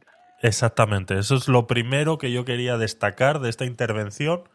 Y es que ha hecho algo que hay que agradecer. Y es que lo ha hecho hasta en español. Por si había alguna duda y Pedro Sánchez podría tratar de confundir y decir, es que no le entiendo yo el acento ese que tiene de inglés, no se lo entiendo. Y como húngaro yo no hablo, pues igual no he entendido bien lo que ha querido decir. Pues toma, te lo dice en castellano. Payaso, que eres un payaso. Así que, perdón. Perdón, que me he venido arriba. Perdón, Joana. Emocionado. Te he visto. No, para venirse arriba. Ole, ole por esa señora que precisamente ya llevamos varios escándalos ¿eh? en la Unión Europea por parte de los socialistas. ¿eh? Así es. Primero lo del Mundial, ahora el tema de lo del acoso a su personal. Mm, ¿Qué está pasando aquí? Y ahora resulta que tiene que ser Hungría quien nos ponga las pilas y nos diga, oiga señores, que estamos viendo aquí claramente qué es lo que estáis haciendo. Y que le ponga eh, las cabras en el corral, como se puede suele decir, para que tomen medidas en el asunto. ¿Hasta cuándo vamos a tolerar y vamos a consentir? ¿Qué ejemplo de gestión de un Estado democrático está siendo en este caso España como para que tenga cualquier tipo de trato de favor? Es que ni aunque fuera un ejemplo tendría que tener trato de favor. Así que yo, mi aplauso para, este señor, para esta señora y mi reconocimiento, sin ninguna duda. Así es. Eh, Jesús, Rafa, no sé si alguno queréis aportar algo. Vamos a escuchar primero a, la anarquista este que ha subido ahora nueva, Rafa. Sí. Es verdad, bienvenido. Ahora estamos la diversidad, Rafa. Bienvenido, bienvenido. Te queremos. Gracias, muy amable. Buenos días desde Cancún. En primer lugar, en primer lugar, mi alegato en contra del feminismo radical y albergando grandes esperanzas de que a aquellas víctimas del feminismo radical no, no les quede secuela psicológica, al menos, aunque bueno, las psicológicas tienen solución, las que no tienen solución son las secuelas físicas, siempre hay cicatrices y bueno. Entonces, quería dejar eso ahí en primer lugar, ¿vale? Y con respecto a esta intervención de esta señora húngara, ha hecho un alegato en el sentido de demostrar la hipocresía que tenemos en, el Parlamento Europeo. Independientemente de que el Parlamento Europeo esté ahora en la presidencia de la Comisión, una señora que dice ser del Partido Popular Europeo, del PPE, lo cierto es que imperan políticas hipócritas de izquierdas y es lo que he venido a poner en contraste a esta diputada húngara. Recordad que en Hungría pues se le cuestionó una serie de cosas porque allí el primer ministro Orbán pues legisló una serie de cosas, se le acusó de que eh, quería manipular la justicia, etcétera, etcétera, y esta mujer lo que ha dicho es, bueno, vamos a ver, resulta que en España hay un presidente español que está haciendo lo que dé la gana, que está modificando leyes fundamentales por la puerta de atrás, que está conchaveándose con partidos políticos que son totalmente repudiados en el Parlamento Europeo y sin embargo pues se pasea este hombre por las alfombras rojas de Bruselas cada vez que le da la gana y va a ir a espalda. Es básicamente lo que ha dicho esta mujer. esta mujer no ha hablado tanto, creo yo, contra nuestro presidente, sino contra la hipocresía del Parlamento Europeo. Eh, entonces, más que el, título que he puesto hoy, Europa nos interesa a veces, lo cierto es que no es que nos interese a veces, es que Europa acierta pocas veces, creo yo. Y se pone de manifiesto desde hace muchísimo tiempo. Eh, cuestiona la soberanía de ciertos países y alaba el mal hacer y la ineficacia, en este caso, de nuestro presidente aquí en España. Y así nos va. Así es. Adelante, Jesús. Yo pienso que le ha dado una aguantada tanto a Pedro Sánchez como al Parlamento Europeo, ¿no? Esta mujer, mm, eh, el motivo por qué lo ha dicho en español no sé cuál es, porque también lo podía haber dicho en su idioma y, los traductores lo hubieran, eh, lo hubieran puesto, eh, lo hubieran traducido a cada, a cada idioma. Pero yo creo que lo ha hecho con toda la intención del mundo, ¿no? De, decirlo en español para que se sepa claramente que en, en Europa no se está de acuerdo con la política que lleva el presidente de nuestro gobierno o el gobierno que tenemos nosotros aquí en, España. Entonces, creo que ya no es, el, no es la primera que escucho que, critica la política española, pero aún así eh, Europa no le está haciendo nada, ni está sancionando, ni está diciendo que revise, ni está diciendo que cambien, no está haciendo nada. Entonces no sé si esto es bueno o es malo para, para los españoles, no para el gobierno, porque el gobierno está haciendo lo que le da la gana y lo va a seguir haciendo y, para adelante vamos, ¿no? Pero para los españoles no sé si es bueno, porque a nivel de Europa eh, el gobierno se está hartando de decir que somos eh, un ejemplo a seguir, pero ¿qué tipo de ejemplo? ¿La vergüenza de, Europa o no sé cómo no sé cómo lo catalogaría? Pero desde mi punto de vista creo que ahora mismo estamos siendo la vergüenza de España en cuanto a derechos sociales y en todo tipo de derechos que están sacando esta gente que ellos piensan que nos están beneficiando. Yo creo que al revés, nos está perjudicando en todos los aspectos. Así es, yo creo también que ha sido, ha sido en toda la boca tanto a Pedro Sánchez como a, como Europa en, general. Es más, lo menciona ahí. ¿Hasta cuándo Europa va a dejar que esto siga sucediendo? Y también le ha dicho a Sánchez que deje de estar metiéndose con los demás cuando lo que tiene que hacer es mirarse mirarse el ombligo, ¿no? Entonces, eh, ha sido, ha sido, ha sido mutuo, no sé, eh, eh, ha sido por igual a, los dos, a las dos instituciones, tanto al gobierno español como a, a, Europa, ¿no? En general. Entonces, está bien, está bien. A mí me gusta mucho que lo haya hecho en castellano, vuelvo y repito, me parece un esfuerzo bastante que hay que apreciar y que yo creo que lo hace en ese sentido, ¿no? En el sentido en el que, se entienda o sea, que esto va para ti. Porque si ella se hubiera querido dirigir directamente solo a Europa, lo hubiera hecho en inglés o como dice Jesús, lo hubiera hecho en húngaro y se hubiera traducido a través de la, traducción simultánea que llevan todos ahí en los cascos, hubiera sido eh, así, ¿no? Pero lo hace en castellano para que realmente lo entienda quien va dirigido. Y esto va dirigido directamente a Pedro Sánchez y eh, eh, de, refilón a, las instituciones de Europa, ¿no? Entonces, creo, que, creo que está muy bien, creo que está muy bien. Así que nada, eh, el problema con estas cosas, porque al final quedan en, eso, ¿no? Quedan en una anécdota, en algo que alguien ha hecho y, ya está, porque no terminan de...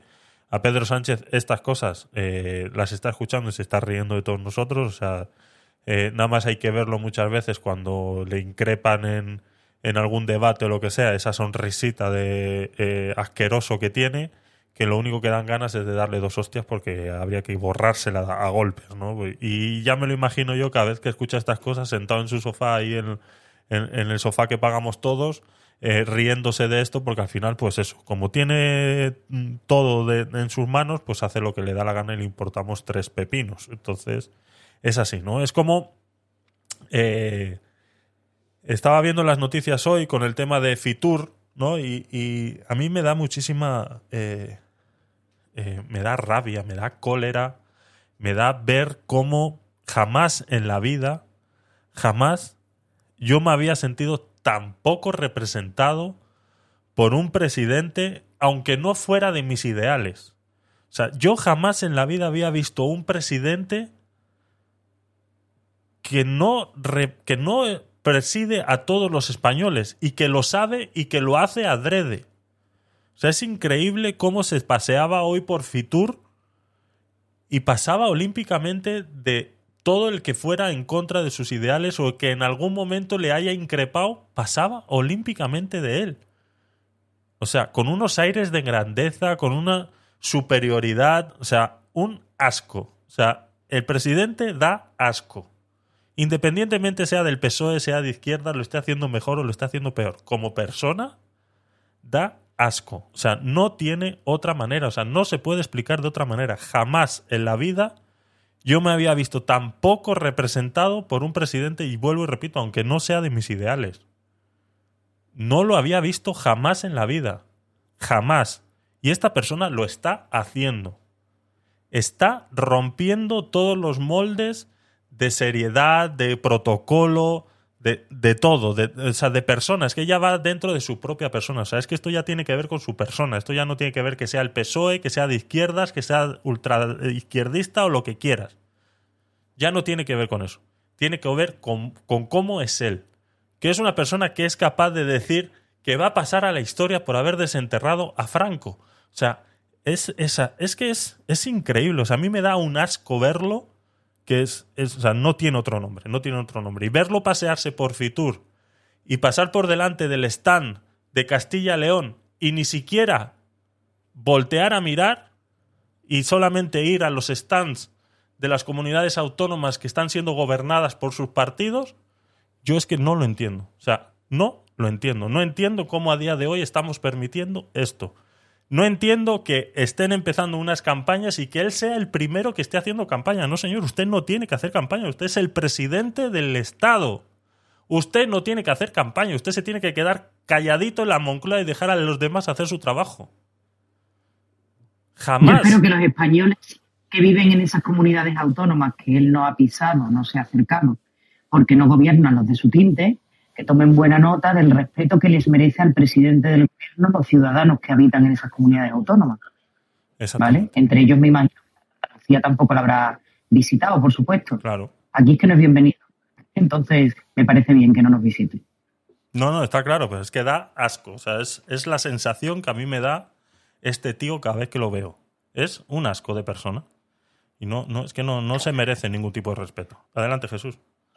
De todas maneras, Javi, yo creo que, que eh, lo, los estamos sobrevalorando, porque yo creo que él está en su salsa sí, claro. cuando la gente lo, lo, lo pitorea y lo, y lo, abuchea. Y yo creo que él está en su salsa. ¿eh? Él se ríe porque es un cínico, primero porque es un cínico y luego porque yo creo que a él le tiene que gustar el sado, le tiene que gustar algo gordo, porque no es normal que, que por ejemplo, cuando han estado en Barcelona con el francés, con el, con el Macron, cuando los independentistas que desmontaron el pollo allí eh, empezaron a buchearlo y él se estaba riendo. Exacto. Literalmente, se, en las imágenes, es lo que has dicho tú, es un cerdo, pero cerdo de estos de guarrino, de con cola y todo.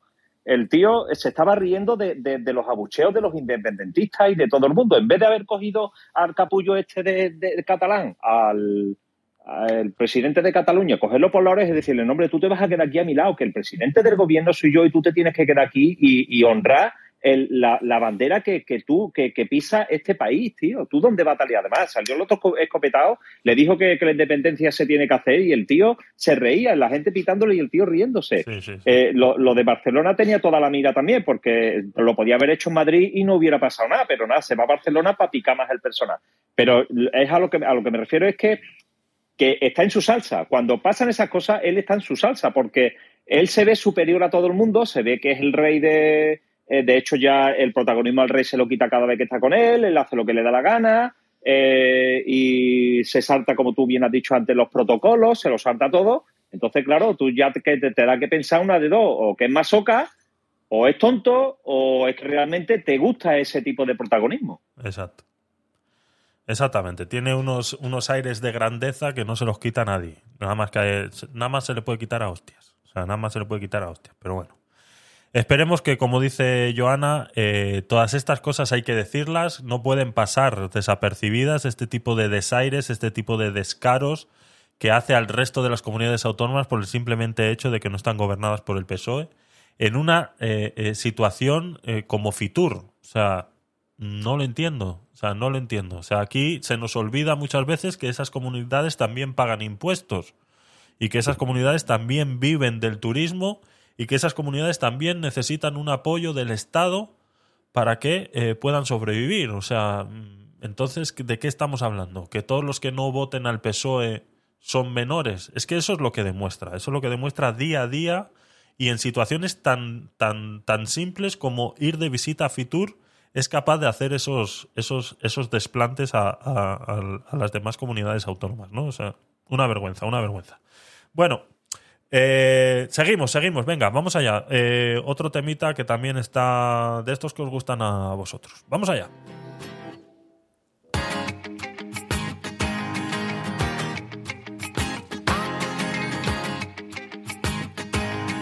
One, two, three. Mm. Some say that love don't hurt, but I've got you stuck in my memory.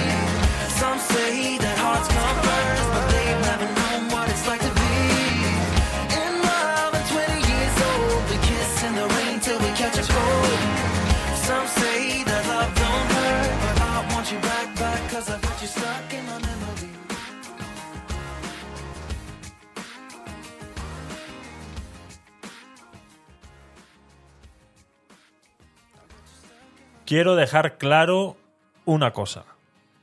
Porque es que incluso hasta a mí me da la sensación.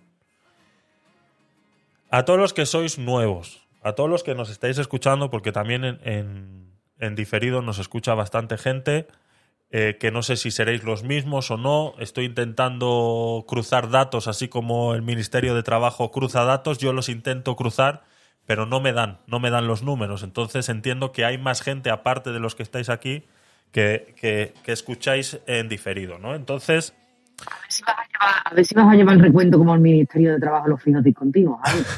no Imagínate. Puede ser, puede ser que haya algún fijo discontinuo por ahí escuchando en diferido. Seguramente que sí. seguramente que sí, seguramente que... Alguno hay. Que entras, vuelve, en fin. Eso es, eso es. Entonces, eh, lo digo, ¿no? Me da la sensación hasta a mí muchas veces que eh, eh, solamente hablamos de una parte de, la política, ¿no? Que siempre estamos criticando a la izquierda, que siempre estamos hablando de las mismas personas.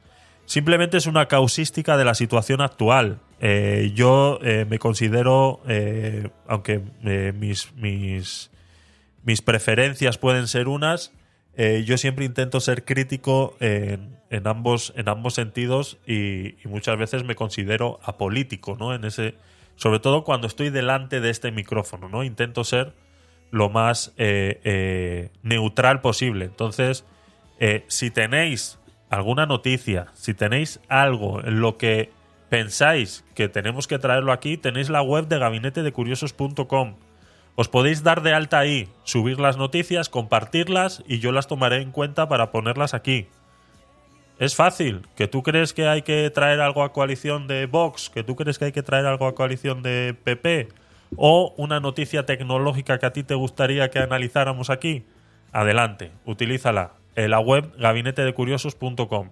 Y eso, pues, eh, eh, ayudará a dinamizar un poco el contenido y que no parezca que esto está siendo monopolizado. Simplemente es una causística de la situación actual es, como acabo de decir hace un momento, yo jamás en la vida me había visto tan poco representado en, las instituciones actuales a día de hoy, que es, es lo que a mí pues eh, me nace hacer en estos momentos, ¿no? Pero es que si pasa con el PP, pasa gobernando Vox o pasa gobernando cualquier otro, eh, tenlo por seguro que igual vamos a hablar e igual vamos a hacer eh, crítica al respecto. Entonces, que quede claro como como, como un escrito a fuego, ¿no, Joana? Adelante. Sí, no, además yo quiero, yo quiero incidir un poco más aún en lo que estás diciendo, porque con este tipo de comportamientos al final lo que se pone de manifiesto es algo que, a los que le hemos visto los cables a este señor hace tiempo, no nos extraña. Y es que realmente eh, él no está para representar a los españoles, a los que le votan y los que no le votan. Él no está para defender los intereses de este país en estar para defender sus propios intereses. Y es como una especie de batalla de su ego con el resto de la humanidad. Ahí en ese tipo de comportamientos es donde se ve y se le ve perfectamente el camino que lleva, hacia donde se dirige y lo que a él le importa. No le importa vender a España entera si con eso consigue seguir sentado donde está. Porque para él esto es un reto. A él le importa poco si mejora la economía, si no mejora, no como ese vídeo magnífico que está circulando ya del PSOE que ya he tenido la mala suerte de ver en un estado de WhatsApp, em, que somos el gobierno de la gente. Claro, rápidamente avancé y dije, ya no puedo seguir viendo. Somos el gobierno de la gente, que estamos ayudando a todos al crecimiento, no sé qué. Yo decía, ¿dónde verán el crecimiento? O sea, e, es, como vivir en una realidad paralela. ¿Has bloqueado a esa persona que ha puesto eso en su estado de WhatsApp? No la puedo bloquear, o si no te aseguro que la bloquearía. no la puedo bloquear. Vale, vale. Muy a mi pesar. Pero sí, sí, sí le he afectado. ¿eh? Yo no puedo pasar por ese trauma así mismo. Eso es, eso Así es. Entonces que, que, quede ahí como, como grabado a fuego que, que la línea editorial de este de estos programas, de este canal de Gabinete de Curiosos, siempre ha sido la libertad de información. Entonces eh, traeremos eh, de cualquier cosa. Entonces, si en el momento veis, os veis identificados en, en otro tipo de contenido, hacérnoslo llegar. Ya eh, por eso está gabinetesdecurioso.com. Simplemente os tenéis que dar de alta y subir ahí las noticias eh, que veáis eh, convenientes, ¿no? Podéis agregar comentarios, podéis valorar las que ya están, etcétera, etcétera, etcétera, etcétera. Entonces, el contenido es vuestro. Aquí solamente lo que hacemos es analizarlo dentro pues, de las personas que se animan a hacerlo y, traerlo pues de una manera lo más amena posible, intentando siempre eh, darle una vuelta a la información, esa es la clave también, no solamente guiarnos por lo que sale en, esa noticia específica, sino intentamos hacer un trabajo de investigación eh, eh, para traer realmente la información que no sea sesgada solamente por ese periódico del cual hemos extraído o por el cual ha iniciado la conversación, intentamos por siempre eh, eh, capturar más información de otros sitios, ¿no? Y muchas de las noticias de las que hablamos aquí eh, son subidas días después a Gabinete de Curiosos, por lo cual luego las podéis ver y decir, pues Javier, ¿de dónde ha sacado este dato? Bueno, pues lo tenéis en la web de gabinetedecuriosos.com. Al día siguiente de este programa se suben todas las noticias que que se han utilizado o todas las eh, URLs que he utilizado para iniciar estas conversaciones. Entonces, intentamos ser eh, neutrales en ese sentido y es lo que quiero ser y es la responsabilidad que quiero eh, tener con vosotros de que eso va a ser así. Entonces, me gustaba, quería decir esto porque vuelvo y repito, incluso a mí me da la sensación de que cualquiera que entre ahora y esté escuchando y se quede 10 minutos, va a decir, estos están hablando siempre de lo mismo y de las mismas personas. Entonces, eh, no quiero que eso, que eso parezca así.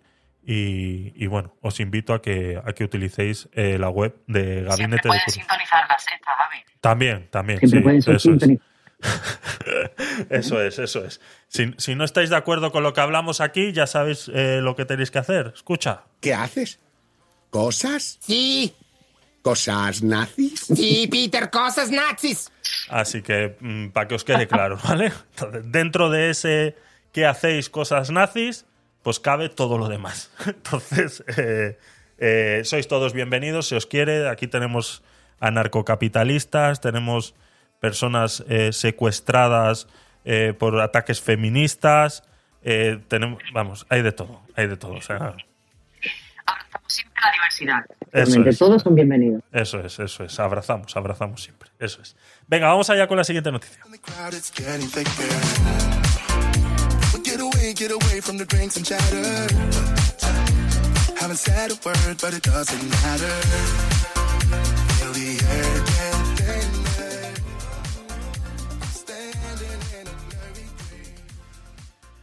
Si el martes estábamos escuchando que el PSOE está creando un gabinete contra los bulos de la derecha, hoy nos encontramos que Irene Montero quiere perseguir las críticas a mujeres políticas como violencia machista.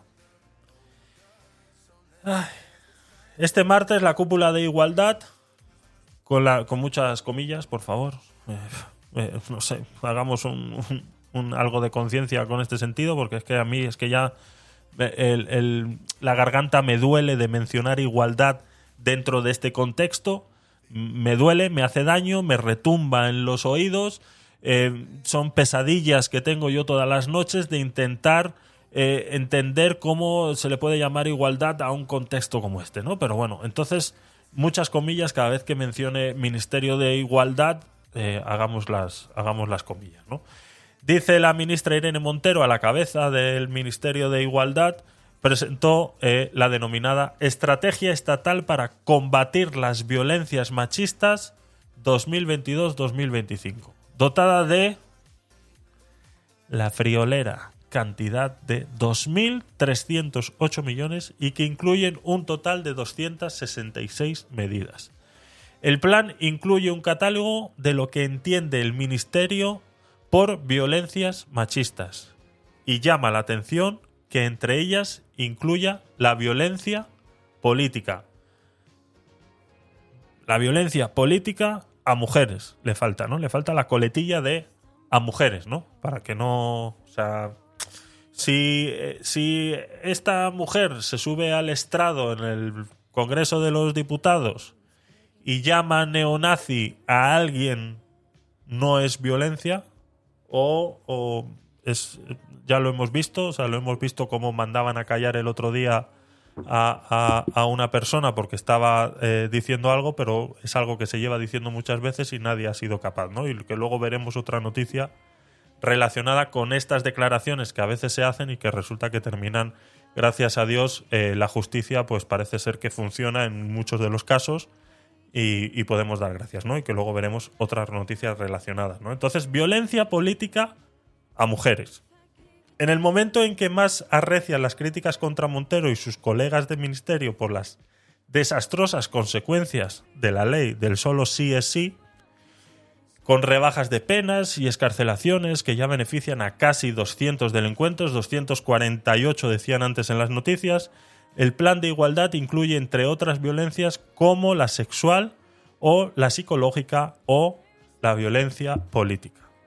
Sostiene entre otras cosas que dice textualmente, las resistencias a las transformaciones en las relaciones entre mujeres y hombres son una reacción sociocultural a la conquista política del poder por parte de las mujeres y el consecuente desarrollo de leyes y políticas de igualdad. Eh, a mí cuando juntas resistencias, transformaciones, relaciones, sociocultural, conquista, política, y mujeres. Y por último, terminas con igualdad. Eh, no tiene ningún sentido lo que acabas de decir. Se están poniendo galones de algo en los cuales no han tenido nada que ver. Si las mujeres a día de hoy forman parte de la política, no es gracias a Irene Montero. Si no, ella no estaría ahí. Pues ya se está poniendo los galones de que gracias a la conquista política del poder por parte de las mujeres es gracias a ella, ¿no? O al Ministerio de Igualdad. Es otro galoncito que se quiere poner ahí aprovechando pues que le dan un micrófono, porque es que ese es el problema que tenemos, que le damos un micrófono a cualquiera. Entonces, tú le preguntas una cosa y aprovecha para decirte otra. Entonces, estas son las pequeñas coletillas que pasan desapercibidas y que mucha gente no se da cuenta y que lo único que denotan es un sesgo revolucionario que no les, o sea, es que no les caben los huesos, que están deseosos, que si por ellos fueran, se alzarían, se alzarían, se alzarían en armas y sacarían a todos los que a ellos llaman casta política del poder, porque lo bueno son ellos siempre. Lo bueno siempre son ellos. Entonces juntas resistencias a las transformaciones. ¿Quién se resiste a qué transformación ni qué nada, señora? ¿Pero qué está hablando usted? ¿Qué resistencia, qué transformaciones de las relaciones entre mujeres y hombres? ¿Pero quién se está resistiendo? Supérelo, señora. Supérelo. O sea, yo no sé qué le ha pasado a usted en su infancia. Si ha sido abusada, si, no sé, le han hecho bullying en la escuela, igual era la, la tontita de clase, eh, no lo sé y, ahora pues eh, no lo sé, no, no, porque es que no sé qué le ven, pero bueno, eh, no lo sé, si es que esta señora ha pasado por algún trauma psicológico que le hace pensar a ella que los hombres en general están en contra de que las mujeres existan, cuando realmente es al revés, es ella que dentro de sus políticas de igualdad, lo único que quiere conseguir es que los hombres desaparezcan o se subyuguen a su poder. ¿Vale? Entonces, eh, luego están pues todas las que están, eh, el séquito que tiene alrededor, ¿no?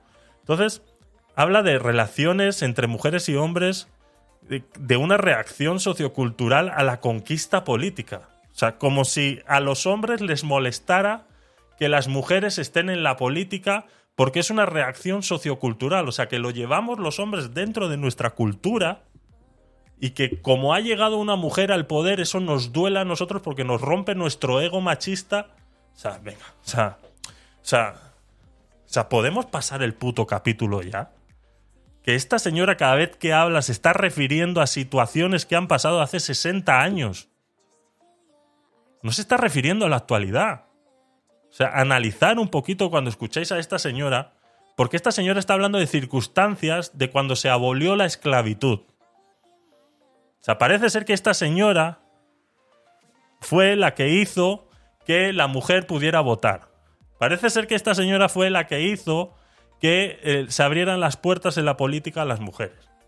Y no es así. Esta señora vive en el siglo XXI. ¿Cuántos años tiene? 40, 43. ¿Qué esta que será? De mi quinta, a ver.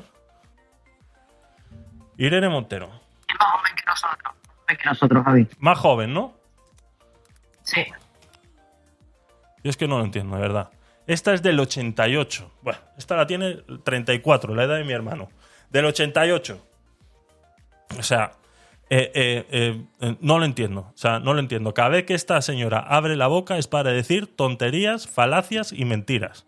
Entonces dice, y el consecuente desarrollo de leyes y políticas de igualdad. O sea, gracias a que ella ha llegado al poder, se están desarrollando leyes y políticas de igualdad ninguna de las políticas que ella llama políticas de igualdad está haciendo algo nuevo. Lo único que está es tragiversando lo que ya existía dentro de las leyes generalistas, que lo que hace una ley es no distinguir entre sexos. Y lo único que está haciendo ella es crear leyes que diferencian entre sexos. Es lo único que está haciendo. Pero las leyes generalistas que ya existen ya cubren todo el ámbito que ella quiere cubrir, creando estas leyes exclusivamente para mujeres. Y eso es lo que no se da cuenta. Y eso es lo que, o sea, sí se da cuenta y lo sabe, o sea, porque no es tonta. O sea, lo que no se dan cuenta es el resto de las personas que se creen estas estupideces que dice, ¿no? Entonces decía, eh, dice, una reacción ideológica que afirma ha supuesto un aumento de la violencia política contra estas, ¿no? Y bueno, esta, esta noticia continúa ni más ni menos con una serie de vídeos de nuestro querido eh, Pablo Iglesias, pues haciendo lo que su mujercita está diciendo ahora. ¿El qué, perdona? Será querido para ti. Que Pablo Iglesias será querido para ti. Eso es. no, eh, espero, espero que me entendáis cuando digo querido y querida, ¿no? Intento ser un poco sarcástico al respecto no, no, no, nadie lo quiere. No lo quieren ni en su casa. Este, aunque, aunque creo que ha vuelto con Irene Montero porque se daban besitos en el último, en el último Vista Alegre, o no sé dónde estuvieron en, de campaña, ¿no? No sé dónde estuvieron. Ya se daban besitos otra vez, así que debe ser que ha vuelto a casa, pero bueno, eso hablaremos un día en, en, en los Podcast Night Naranja o el Podcast Night Limón. Haremos un capítulo específico de, de este tipo de cosas que veo que haya mucha gente que le... Sí, sí, eso será invitado especial como colaborador. Eso es. así es, así es. Entonces vamos a poner los vídeos. Eh, no sé si, quieres, si queréis comentar algo hasta el punto de ahora y vemos los vídeos o, o qué preferís. Rafa, Jesús, Joana, ¿qué os parece esta, este ataque a la libertad de expresión que quiere ejercer Irene Montero porque se ve aludida cuando decimos que, no sé. Porque Yo le invitaría a que repasara de las intervenciones de Pablo Iglesias antes de llegar al gobierno, ¿eh? en las que decía que Ana Botella había llegado donde estaba por ser la mujer de. Eso ha grabado en una entrevista de la SEC. Aquí la tengo, aquí ¿Eh? la tengo, la ponemos. la ponemos. Exacto. Pues ponlo, por favor, para que nos deleitemos con esa elegancia y ese trato tan cortés hacia las mujeres, con esa educación y esa clase que siempre le caracteriza. O cuando decía que quería azotar hasta que sangrara a Marilo Montero. Eso es. Y ese tipo de, lindezas, de lindezas que han salido por la boca de ese ser. Eso es. Vamos a poner alguna, venga, vamos allá. Sí, yo creo que es una pena que un día como hoy, 8 de marzo, casi 100 años después de que las mujeres de todo el mundo se movilizasen contra la guerra y por su derecho a votar, en un momento en el que la igualdad entre hombres y mujeres sigue siendo una fantasía, en el que la OIT dice que las mujeres cobran un 22% menos de salario que los hombres, que en un día como hoy tengamos que hablar de Ana Botella, que representa todo lo contrario a lo que han representado las mujeres valientes en la historia. Es la que encarna ser esposa de, nombrada por, sin preparación, relaxing cup o café con leche y además belicista. Una mujer, una mujer cuya única fuerza proviene de ser esposa de su marido y de los amigos de su marido. Y en un día como hoy, 8 de marzo, a mí me gustaría felicitar a las mujeres de mi país y agradecerles que no se parezcan a Ana Botella. Esto es lo que, lo que dice, eh, pues ha hecho alusión a lo que acaba de comentar eh, Joan. Eh, no sé si, ah, porque ahora hablaba Eduardo Inda, son cuatro, cuatro minutos de vídeo. No sé si quieres, ¿lo has visto tú entero, Joana? ¿Lo pongo entero? ¿Es necesario? Sí, ponlo, por favor, ponlo, que no se olvide. Vale, vale, vamos a ver. Por favor, por favor. Lo de, lo de, yo no sé de quién defienda Ana Botella, que ha cometido muchos errores y ha incurrido en alguna que otra torpeza muy llamativa, ¿no? Pero lo de Ana Botella es un clásico porque, claro, hay que pegarle patadas a Aznar en el trasero de la alcaldesa de Madrid. Pero dicho lo cual, em, que el Ayuntamiento de Madrid mm, em, fomenta el turismo gay en Madrid, en la capital de España, no es una cuestión de Ana Botella, no es ni de aquí ni de ahora, es desde hace 10 años. Es uno de los puntos esenciales del proyecto turístico de Madrid, que se, del gran plan turístico de Madrid que se diseñó en la época de Alberto Ruiz Gallardón. Y luego, respecto a la multa del Día del Orgullo Gay, se les permitió, como a todos los actos y fiestas populares, el doble de límite sonoro del habitual y lo sobrepasaron, pues les multaron. Es decir, si yo hago una la fiesta de la Paloma de Madrid, que la conoce muy bien eh, Carmona, si sobrepasan el límite sonoro, les tienen que multar, porque si no el ayuntamiento, ¿qué estaría haciendo? El ayuntamiento de Ana Botella o el ayuntamiento de quien quiera que sea el alcalde, lo que estaría haciendo si no es sanciona es prevaricar. Carmona, Bueno, yo tengo otra perspectiva. Yo no me voy a meter con Ana Botella como persona y, menos como mujer, por supuesto, ¿no? Y, sobre todo a mí me molesta que se metan con el alcalde de Madrid, porque es el alcalde de mi pueblo. ¿Y porque tú quieres ser alcalde de Madrid? No, no, quieres porque que es el alcalde de mi pueblo. Yo lo único que estoy seguro de un año y medio. es que es el alcalde de mi ciudad y por lo tanto me molesta. Y por sus actos los conoceréis. Y la, cómo está el Ayuntamiento de Madrid. Lo que hizo yéndose fuera de Madrid con el Madrid Arena. Tener Madrid sucio y presentarse una noche con abrigo de Ahora estamos hablando de, la cuestión del turismo, es que es que tiene que ver. Decir que la Cenicienta es el ejemplo de los valores de una sociedad. De tener, decir que Madrid es la tercera ciudad menos contaminada. Decir que los mendigos sobran para poder limpiar las calles. Todo esto lo ha, dicho Ana Botel. Sí, los mendigos, dijo Paco, son una dificultad añadida en, la limpieza de las calles. Y ahora dice lo de una manzana y una pera. Y multa el Día del Orgullo Gay. Y no sabe que el 31% de las agresiones contra personas homosexuales se producen en mi pueblo, en mi ciudad, en la Villa de Madrid. El 31%. tiene que ver eso con el 31%. Por exceso y el 31, No, no, termino, termino. No, yo, si no me interrumpís... si no me interrumpís... Denunció, no, perdona, ¿sabes quién denunció a la fiesta del orgullo gay? Los vecinos del barrio de Chueca. Sí, sí, no, no, fue, no, no. perdona, los vecinos del barrio de Chueca, que es un barrio mayoritariamente gay mayoritariamente gay. Hay una persecución del Ayuntamiento de Madrid a las organizaciones de eh, LGTB. De, bueno, por supuesto, de gays. Hay, hay, una, hay una, hay una, a ver, hay una, una clara persecución. Hay una clara posición ideológica, por decirlo de alguna forma, en relación a las, no solamente a lo de manzanas y peras, sino en relación a otras cuestiones en relación a la botella. A mí me gustaría, evidentemente, una Villa de Madrid que sea mucho más tolerante, más abierta, sin esas multas. Y si queremos ingresos de LGTB, de organizaciones de orgullo. Mira, te voy a dar, os voy a dar varios datos. El último, Primero, Barcelona, mucho, dinero en Madrid. Barcelona.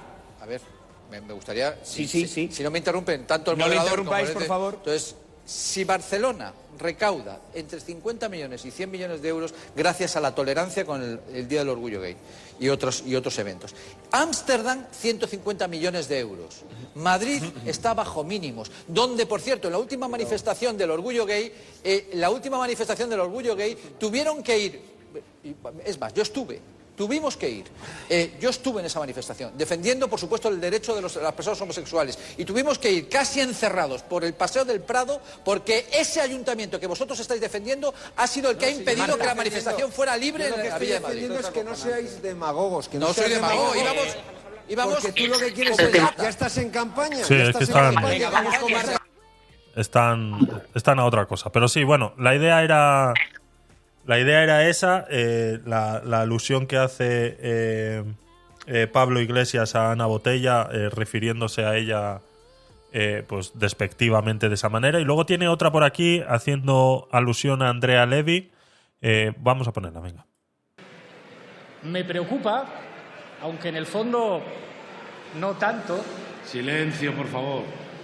Que parece que a partir de ese beso la política española se está calentando. Ayer en un programa de La Sexta asistí con estupor ante el hecho de que una diputada del Partido Popular, la señora Andrea Levy, bebe los vientos por un diputado de Podemos, el señor Miguel Vila. Y les aseguro algo, no está entre mis funciones como presidente de mi grupo parlamentario controlar la virtud de mis diputados, sino garantizar su felicidad. Así que, si quieren ustedes conocerse, pongo a su Silencio. disposición mi despacho. Esto es increíble. Fluye, fluye el amor y la pasión en la política española. Pedro, solo quedamos tú y yo.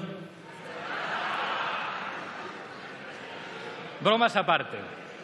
Pensaba, señorías, que a la vista de la tensión que se percibe entre los dos grupos que han hegemonizado la política española en los últimos tiempos, era necesario relajar el tono y asumo la parte que me toca.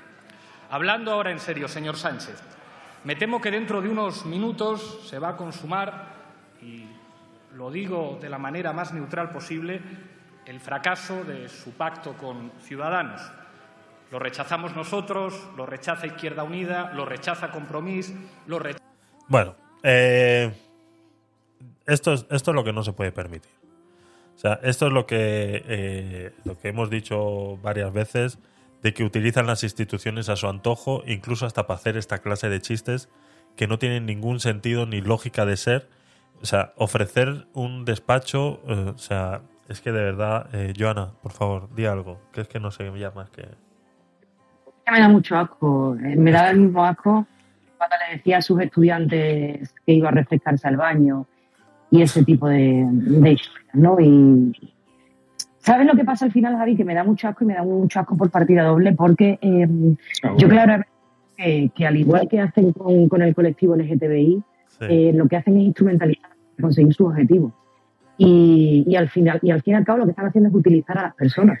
Y eso me parece repugnante, utilizar a las personas. O sea, ellos persiguen determinados fines, no les importan los medios que tengan que atravesar, que las vidas que tengan que rajar o las que tengan que hacerle daño para conseguir lo que pretenden y están usando pues eh, a colectivos que tienen eh, ciertas reclamaciones históricas que afortunadamente ya están más que reconocidas en nuestro país, afortunadamente, mm, para ponernos de frente, para que parezca que así nadie puede llevarles la contraria porque, oh, fíjate que si me llevas la contraria estás en contra de esto, y entonces ya eres un facha, eres un tal, eres un cual y eres un etcétera. ¿no?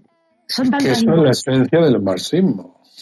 Señores, no nos olvidemos que esta gente bebe y promulga la esencia del marxismo. La esencia del marxismo que consiste en dividir, en crear pequeños guetos, en hablar de colectivos. Defendemos los derechos de los colectivos, defendemos la demanda de no sé cuánto colectivo. Eh, las enfrentamos, las dividimos y, eh, a ver, el marxismo es divide y vencerá, divide la sociedad y vencerá.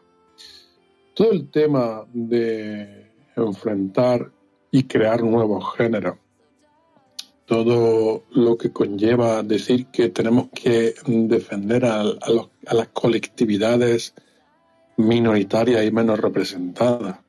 Tenemos que estar a favor de los más desfavorecidos. A ver, no, no estoy a favor de los menos desfavorecidos. Los españoles ya llevamos tiempo que somos iguales ante la ley. Y lo que hay que hacer, los políticos deben perseverar en que esa igualdad ante la ley, en derechos y obligaciones, se lleve a cabo de uno al otro rincón de, de la geografía española. No se puede dar discriminación negativa, ni se puede dar discriminación positiva. Así de sencillo. No se puede hablar en favor, como estaba diciendo Joana, de unos colectivos, de unos derechos, no sé qué, cuánto, en detrimento de otros derechos de la mayoría de los españoles. Y en cualquiera de los casos, los españoles somos todos iguales en el sentido de que somos igual de sufridores. La sexualidad de una persona no la hace merecedora de privilegios. Y la sexualidad de una persona no la hace eh, meritoria de un cierto estatus mejor de ciudadanía. Y esta gente, con esa teoría marxista, teoría de clases, pues está haciendo lo que hace dos siglos era el proletariado y, la casta, la famosa casta de, de eh, Pablito Iglesias. La casta, ¿quiénes son? La casta son los chupóteros. Y ahora, mm, bueno, ya Pedro Sánchez, o sea, Pablito Iglesias está un poquito quitado de en medio, pero bueno, ahí sigue su impronta, ¿vale? Su impronta de los ciudadanos políticamente correctos, los ciudadanos con los sellos de homologación de buena ciudadanía, con el pasaporte COVID, etcétera, etcétera. Con unos cánones que hay que cumplimentar con no poner el aire acondicionado por debajo de 27 grados ni la calefacción por encima de 22 porque entonces eres un mal ciudadano. Cuidado con mirar a las señoritas que estén, como estabais diciendo antes en el Instagram, cuidado con mirar a las fotografías de mujeres agradables a la vista, porque entonces eres un mal ciudadano. Cuidado con hacer lo otro, porque entonces. Tienes que entrar por el aro de la moralina de la izquierda que te dice en cada momento lo que tienes que hacer menos moralina, más legislar y gestionar para el conjunto de todos los ciudadanos, no para colectivos minoritarios, y vamos a funcionar. Vamos a dar libertad para que cada uno, por supuesto, se sienta como quiera, ejerza la sexualidad que le dé la gana, preserve usted sus libertades, garantice los derechos y déjese de colectividades. He eh, dicho. Vale. Eh, ¿y, qué hacemos, eh, Rafa, con esto de Irene Montero y, sus críticas, estas nuevas leyes que quiere hacer contra las críticas que ella llama violencia machista política? A mí ya me causa un bochorno mayúsculo, Javier, con toda sinceridad. No, no, que es así. Me causa un bochorno mayúsculo, porque yo creo que esto eh, al margen de que efectivamente haya ciertas personas que le cause gran interés, esto ya es bochornoso. Es decir, que estemos día tras día con el tema del feminismo, del género, de vamos a recuperar eh, los derechos perdidos, vamos a, a, conseguir la igualdad que nos merecemos. Nosotras decidimos porque somos las mejores. Las mujeres heredarán el planeta Tierra. Mire usted, vamos a ver fantasía ni en las películas. A ver, ¿qué te quiero decir? Es que es la historia interminable, tío. Es que yo creo que el, feminismo, esta mujer yo creo que podía escribir un libro que se llamase El Main Camp y la gente se lo tragaría. Exactamente. Es que, es que está, está continuamente hablar, hablando de su Main Camp. No tiene más historia. Esa es su causa, el Main Kampf, que, en este el, el libro no sé, que escribió Hitler, que eso fue su bestseller de Hitler, que literalmente traducido alemán significa mi causa. Bueno, pues la causa de esta mujer es tan absurda como tener una ocurrencia cada 15 días de ver cómo justifica de alguna forma el paripé que está haciendo. Porque es que no es ni más ni menos que un paripé. Yo vuelvo a decir que, las mujeres no son ni más ni menos, por supuesto, tampoco que los hombres en derechos, en responsabilidades, en todo lo que haga falta.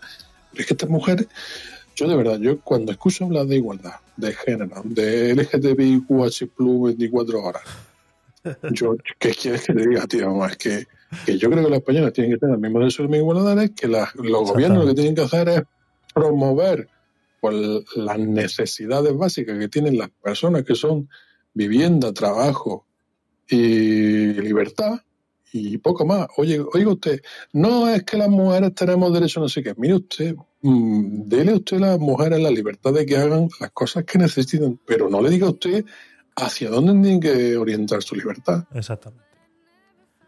Entonces, yo cada vez que, que si la líder sí, que sí, que sí, la, la otra, ¡ay, por Dios!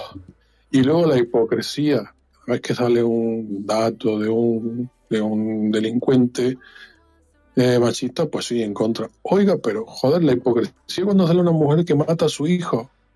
No, esto no es violencia, no, esto, es, esto fue un esto fue un mal día que tuvo esa mujer. Mira, que ¿cómo que fue un mal día que tuvo esa mujer? Exacto. Es increíble. Por favor, por favor, cuña. Es un despropósito, es, está claro. es un despropósito Totalmente. una y otra vez y está claro que no, no tiene ningún sentido de existir yo lo he dicho muchas veces, en vez de eh, todos estos colectivos LGTBI eh, no se ven beneficiados con esto que está sucediendo, al revés, yo creo que no les está haciendo ningún beneficio que se creen leyes ni se creen eh, cosas diferentes a, a, lo que ya existe, sino que simplemente lo que tiene que haber es una... Les está perjudicando. ¿eh? Exactamente. Ver, yo, yo, tengo conocidos y amigos que, que son homosexuales pero que no van por ahí Exacto. haciendo su homosexualidad, bueno, pues un, no, para ellos no es un signo de identidad. Claro. Así de sencillo. Yo no voy por ahí diciendo, hola, hola, soy heterosexual. No. De la misma manera, hay personas homosexuales que no tienen por qué, pues tienen su pareja y punto. Y, y también les abochorna todo esto le abochorna todo esto porque le hace flaco favor una persona que ejerza la sexualidad que le dé la gana, pues no tiene que ir diciendo estoy orgulloso de. Vamos, ni está orgulloso ni está arrepentido. Es tu sexualidad y punto, coño.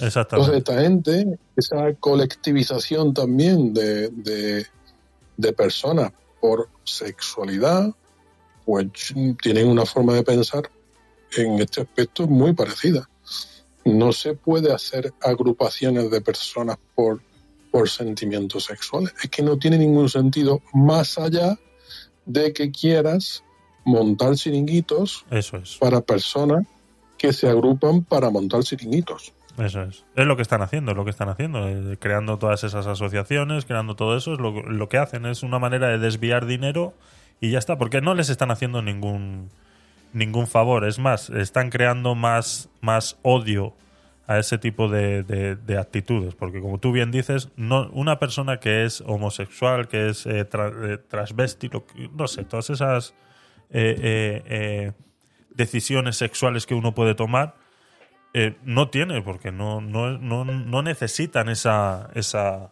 esa publicidad. Entonces, yo entiendo hace 60 años que, estaba eh, perseguido en algunos países o tal, o incluso hay algunos que todavía lo sigue siendo, pues entiendo que ahí se hagan manifestaciones o se haga lo que se tenga que hacer.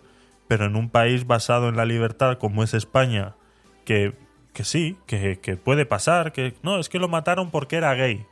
Sí, puede pasar, pero es que al otro también lo mataron por llevar una pulserita de España y no estamos haciendo eh, leyes exclusivamente para españoles y, y, y, tal, ¿no? Entonces, no, no, no es necesario, yo creo que no es necesario, así que no sé. Eh, y luego, pues que esta señora se ofenda porque eh, digan cosas o que ella cree que son eh, violencia machista por cualquier afirmación que se pueda hacer en un Congreso de los Diputados, pues que se lo haga mirar, porque está claro que van de ofendiditas. sabes también lo que, está, lo que está pasando ahora y seguramente pues algunas personas pues me pueden ratificar. Eh, ya, ya no se trata solamente de que las personas ejerzan libremente la sexualidad, uh -huh. pues que por las circunstancias que tenga sea. Es que mmm, esto está llegando a, un, a una profundidad tal que es a la infancia. Esto lo hemos hablado también muchísimas sí, veces. Sí, sí, sí. A los niños, a partir de seis años, se les está diciendo mmm, que tienen que definir su sexualidad con antelación.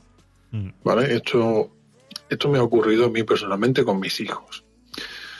Mis niños con siete años, ¿vale? En actividades extraescolares se le ha hablado en actividades extraescolares, ¿eh? Ojo, no es ni siquiera en el periodo lectivo del colegio. Sí. Se les ha hablado de que eh, existen sexualidades que no son las tradicionales, las, del heteropatriarcado. Y que estaría bien que fuesen pensando en qué elección van a tomar de su sexualidad. Y esto está avalado por esa mm, pseudo libertad. Vale, los niños, esto que se está empezando a decir también en el Ministerio de Igualdad, de que los niños tienen derecho a expresar su sexualidad. Mire usted, no. Ay, Dios mío. Mire usted, ¿no? Usted está haciendo proselitismo de, de sus chiringuitos. Y usted está queriendo justificar que en un momento dado pues haya eh, talleres de sexualidad temprana en colegio a partir de los seis años. Mire usted, no. Y en ese aspecto, eh, pues que yo, que también soy apolítico, como tú decías hace un rato, pero no soy gilipollas. Exacto. Y como no soy gilipollas, pues yo estoy, por ejemplo, muy a favor de cuestiones como en su momento propuso Vox, que era el PIN parental. Me Mm. parece muy mal que se den absurdeces en el colegio que estén fuera del contenido académico. Claro. Y todo lo que esté fuera del contenido académico, mire usted, eh, para eso, a partir de que mis niños tengan unas notazas de una media sobresaliente, pues el tiempo que les sobre se lo dedican a gilipolleces que ustedes quieran. Así es, así es. Bueno, eh, nos vamos con la siguiente. Joana, ¿algo más que agregar a esto? Yo quiero hacer un comentario respecto a lo que ha dicho Rafa. Adelante. Vamos a ver, el problema que existe con las políticas que se están llevando a cabo es que mm, lo que se está haciendo es prostituir la defensa de algo que yo considero muy legítimo y que defenderé siempre, que es el tema de la diversidad sexual y el absoluto respeto por las opciones sexuales de todas las personas. Entonces, eh, yo no veo mal que los niños conozcan efectivamente que existen opciones sexuales diferentes a las que puedan estar viendo, por ejemplo, en su casa con una papá y una mamá, o lo que puedan conocer tradicionalmente en su familia. Yo eso no solo es que lo vea bien, eso es que lo apoyo, ¿vale? Eh, a mí me encantaría eh, que la educación que le brindemos a nuestros hijos sea siempre eh, en el absoluto respeto a los demás seres humanos. Aunque sean diferentes a nosotros, piensen diferentes a nosotros, eso sí que debería ser el fin de un Ministerio de Igualdad. Cuestión distinta es cuando se trata de sexualizar los comportamientos de los niños. Eso es otra línea distinta. Cuando tú tratas de eh, enseñar a la fuerza la sexualidad con conceptos que una mente de 5, 6, 7, 8, 9 años no está preparada a nivel de maduración intelectual para comprender. Ya habrá tiempo de que se les explique. Ya habrá tiempo y lo entenderán. Y si tú has plantado la semilla del respeto por el resto de seres humanos, esa semilla crecerá como debe ser, sabiendo que ningún ser humano es ni más ni menos que tú. Pero de ahí a que el sexo esté encima de la mesa en edades tan tempranas, yo creo que va un trecho importante. Entonces, estamos eh, separando una serie de líneas rojas que al final, bajo mi punto de vista, lo único que redundan es en el perjuicio a la infancia, en la falta de respeto a la inocencia, en la falta de respeto al desarrollo que debe tener un ser humano en las diferentes etapas de su vida. Porque todos hemos sido niños, todos hemos sido adolescentes, sabemos cómo se piensa, sabemos todas las dudas que tiene. Y poco a poco, cuando vas creciendo y madurando, te van encajando las piezas del puzzle. Lo importante es que te den el buen señuelo y te digan, por aquí es el camino por el que tienes que caminar. El del respeto, la tolerancia, siempre eso es lo que tiene que predominar. Y ya poco a poco, a medida que tu mente vaya comprendiendo cada concepto, sabiendo encajar cada concepto y lo que significa cada cosa, pues tú ya tendrás esa base establecida. Pero si tú de mogollón quieres mezclar todos los conceptos, enseñarlo todo a la vez, lo que estás haciendo es, en las mentes de los niños, confundir lo que significa el sexo. Y al final se les mete el sexo como algo trivial, como algo como comerse un helado. Y el sexo debe ser mucho más que el propio acto físico. El sexo eh, implica también emociones, implica la parte más íntima del ser humano. Y por eso mismo tiene que ser respetado a través de todas las cosas. Y yo creo que esa esencia, esa esencia del respeto por lo íntimo del ser humano, por la propia esencia del ser humano, por, por, por ese tipo de detalles que parecen tan pequeños y que hoy se banalizan tanto, pero que bajo mi punto de vista son esenciales, es por donde nos estamos escapando y donde estamos caminando mal. Ese es el problema que yo veo encima de la mesa. Lo que pasa que, eh, como nos gusta bien dicho antes, Rafa, como nos gusta tanto separar a las personas, tú eres diferente, tú eres tal, tú eres cual, ¿vale? Eh, estamos confundiendo las cabezas. Y, lo peor es que estamos confundiendo las cabecitas de los que van a ser adultos mañana y los que van a llevar el país adelante mañana. Entonces, quizá nos convenga hacer esa reflexión si lo que estamos haciendo hoy nos va a perjudicar o nos va a beneficiar en el día de mañana. Y si no estamos frivolizando demasiado con la verdadera esencia del ser humano, que es lo que debería primar en todas estas cosas y en todo este tipo de políticas. Ese es el comentario que quería hacer, Javi. Así es. Pues muy bien, pues eh, gracias por, por vuestros comentarios. Eh, son todos eh, bienvenidos, acertados. Yo, en mi opinión, el tema de educación infantil, pues eh, yo no tengo hijos, entonces desconozco cómo funcionan las escuelas, qué planes tienen, entonces poco realmente puedo, puedo aportar. Yo sí, mi cultura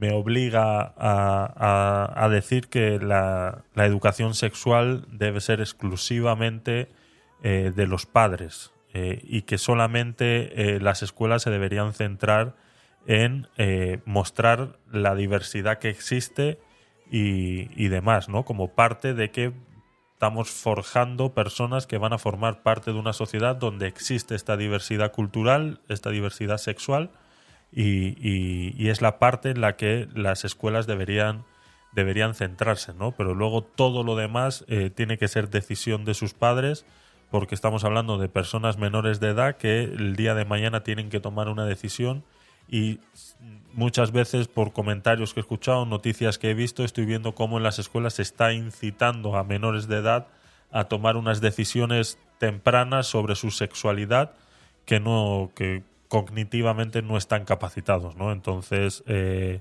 esto eh, hay que ponerle fin de alguna manera porque yo creo que la educación no tiene que ir por esos, por esos, por esos sitios y, se tiene que intentar controlar de alguna manera, ¿no? Y, bueno, pues eh, ahí ya eh, los que tenéis hijos y tenéis esa, esa fuerza que hacer en los colegios, yo sería algo pues que si tuviera y me enteraría de, de que el, mañana van a dar eh, sexualidad, yo sería el primero en plantarme ahí y escuchar qué es lo que van a decir, ¿no? No, es que usted no puede estar aquí, no, yo sí voy a estar aquí. Y si me quieres echar, me vas a tener que echar con la Guardia Civil porque yo quiero saber qué es lo que se va a decir aquí, porque quiero saber si estoy de acuerdo o no con lo que se está diciendo. No sé. Eh, es una manera. Pero, sí, sí, eso, eso es precisamente lo que me refería, Javier. No sabes cuándo se dan esos contenidos, porque no te van a decir cuándo se dan esos contenidos. Ya en absoluto. Eh, en los días normales no se puede entrar en el colegio para nada. Necesitas firmar un registro para entrar en el colegio. No te digo para asistir a una clase, ni te digo para de alguna forma vetar el contenido que tú creas que tu hijo no pueda recibir. Insisto, porque no son contenidos educativos. Yo creo, como decía John, efectivamente los niños hay que educarlos en el respeto pero no en el respeto bajo el criterio de la sexualidad, ni bajo el criterio de no sé qué, ni bajo el criterio de la nacionalidad, por así decirlo. Es decir, el criterio de la sexualidad no es, no es el sacrosanto criterio sobre el que se debe respetar a las personas. No, no, no, no. A ver, y eso también lo he vivido, ¿eh? eso, me lo cuentan a mí mis hijos. Yo sé de compañeros de mis hijos que son de procedencia marroquí, de los que gozan un extraordinario respeto y sé también compañeros de mi hijo que son de eh, procedencia de Europa del Este que no tienen un respeto similar a los de procedencia marroquí. Ya. Fíjate tú por dónde, qué casualidad. ¿vale? Ahí en concreto mis niños, mis, hijos me hablan de vez en cuando de una niña que creo que es de, procedencia romana, eh, a la cual no se le promueve el respeto. Así de sencillo, hay un niño, bueno, hay más de un niño en este caso, eh, que tiene toda la bondad del mundo, los padres pueden sacarlos cuando hay cualquier acto de Reyes Magos. Bueno, pues los, los maestros están obligados a notificar a los padres de ese niño de que va a haber un acto, fíjate, de los Reyes Magos, para que puedan sacar a su hijo de esa clase. Ya. Fíjate dónde me. Y esta muchacha, que es marroquí, o sea, perdón, que, que es de procedencia romana, pues es un poco el hazme reír y, el, y la alfombra, tanto de alumnos como de maestros. Y los maestros no han hecho ningún correctivo en ese aspecto. Entonces, por supuesto, como decía yo, educar en el respeto, mostrar respeto, dar ejemplo en el respeto, pero no bajo ningún criterio estricto, de ningún tipo. Si somos iguales y los niños también son iguales, más todavía, pues son lienzos en blanco. Miren, eh, yo no estoy, eh, estoy de acuerdo en el tema del respeto, pero no estoy de acuerdo en que, en que se tengan tampoco que enseñar las opciones sexuales. Es que las opciones sexuales no, no se enseñan, no es algo que se tenga que enseñar. No es algo que tengas que decir, mira, te vamos a dar las pautas para distinguir cuál va a ser tu sexualidad dentro de ocho años. Es que no hay unos criterios, Jolines, porque es algo que tiene que entrar en, en, ninguna aula. Porque tienes tú que decirle a un niño cómo distinguir cuál es la sexualidad del semejante a él o cuál es la sexualidad que él va a desarrollar en unos años. Es que no, eso no es. No existe unos cánones para eso. Eh, y si existen unos cánones, no es ni más ni menos que con la intencionalidad de hacer esos pequeños cotos colectivizados con los que luego pues poder instrumentalizar también a los niños. Sí, a ver, eh, es que es, es, muy complicado el tema. O sea, Entiendo lo que me quieres decir, entiendo que es, complicado que esa información entre las aulas y cómo se puede eh, dar esa información, pero si se, si se plantea de manera eh, eh, académica, como el que está enseñando que existen blancos y negros, yo creo que también se puede enseñar que existen personas que dentro del el amor se pueden tener parejas de otros sexos y demás. No sé, es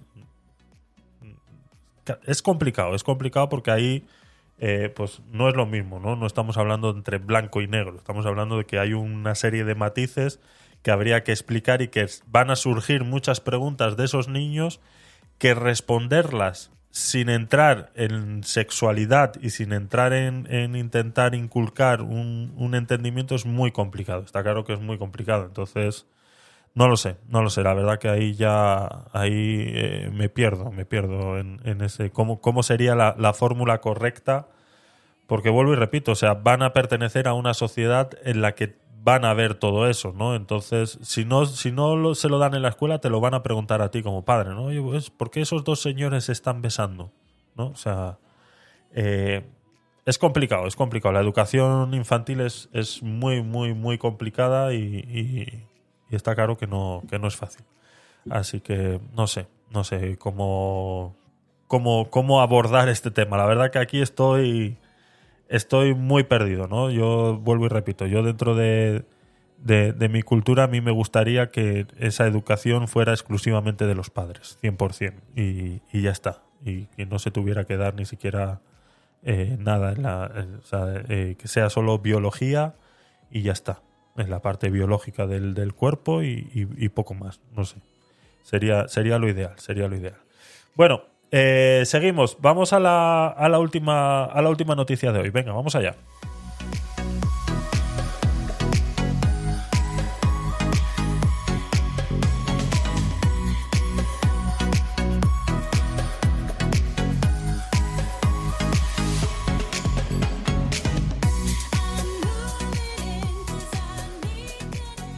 Recordaros a todos los que estáis en Twitch y a todos los que estáis en Clubhouse, tenéis un enlace que simplemente haciéndole, dándole clic, estáis eh, ayudando a esta información.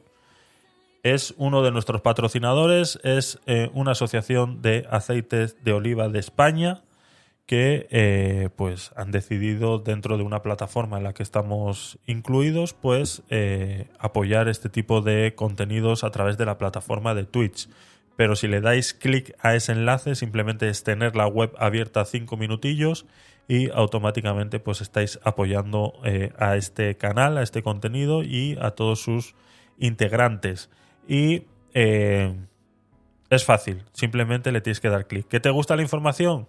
Bienvenido sea. Que no, déjala ahí en segundo plano un par de minutillos y luego pues ya eh, la cierras. Simplemente es una manera de poder apoyar al canal. Así que muchas gracias si le has dado clic y espero que estés disfrutando del contenido y si estás en diferido y quieres eh, apoyar, pues eh, hay enlaces en gabinetedecuriosos.com tenéis enlaces de cómo apoyar el contenido. Así que muchas gracias a todos los que lo que estáis apoyando el contenido, que os veis involucrados en, en el contenido, así que muchas gracias. Vamos allá con la última, venga.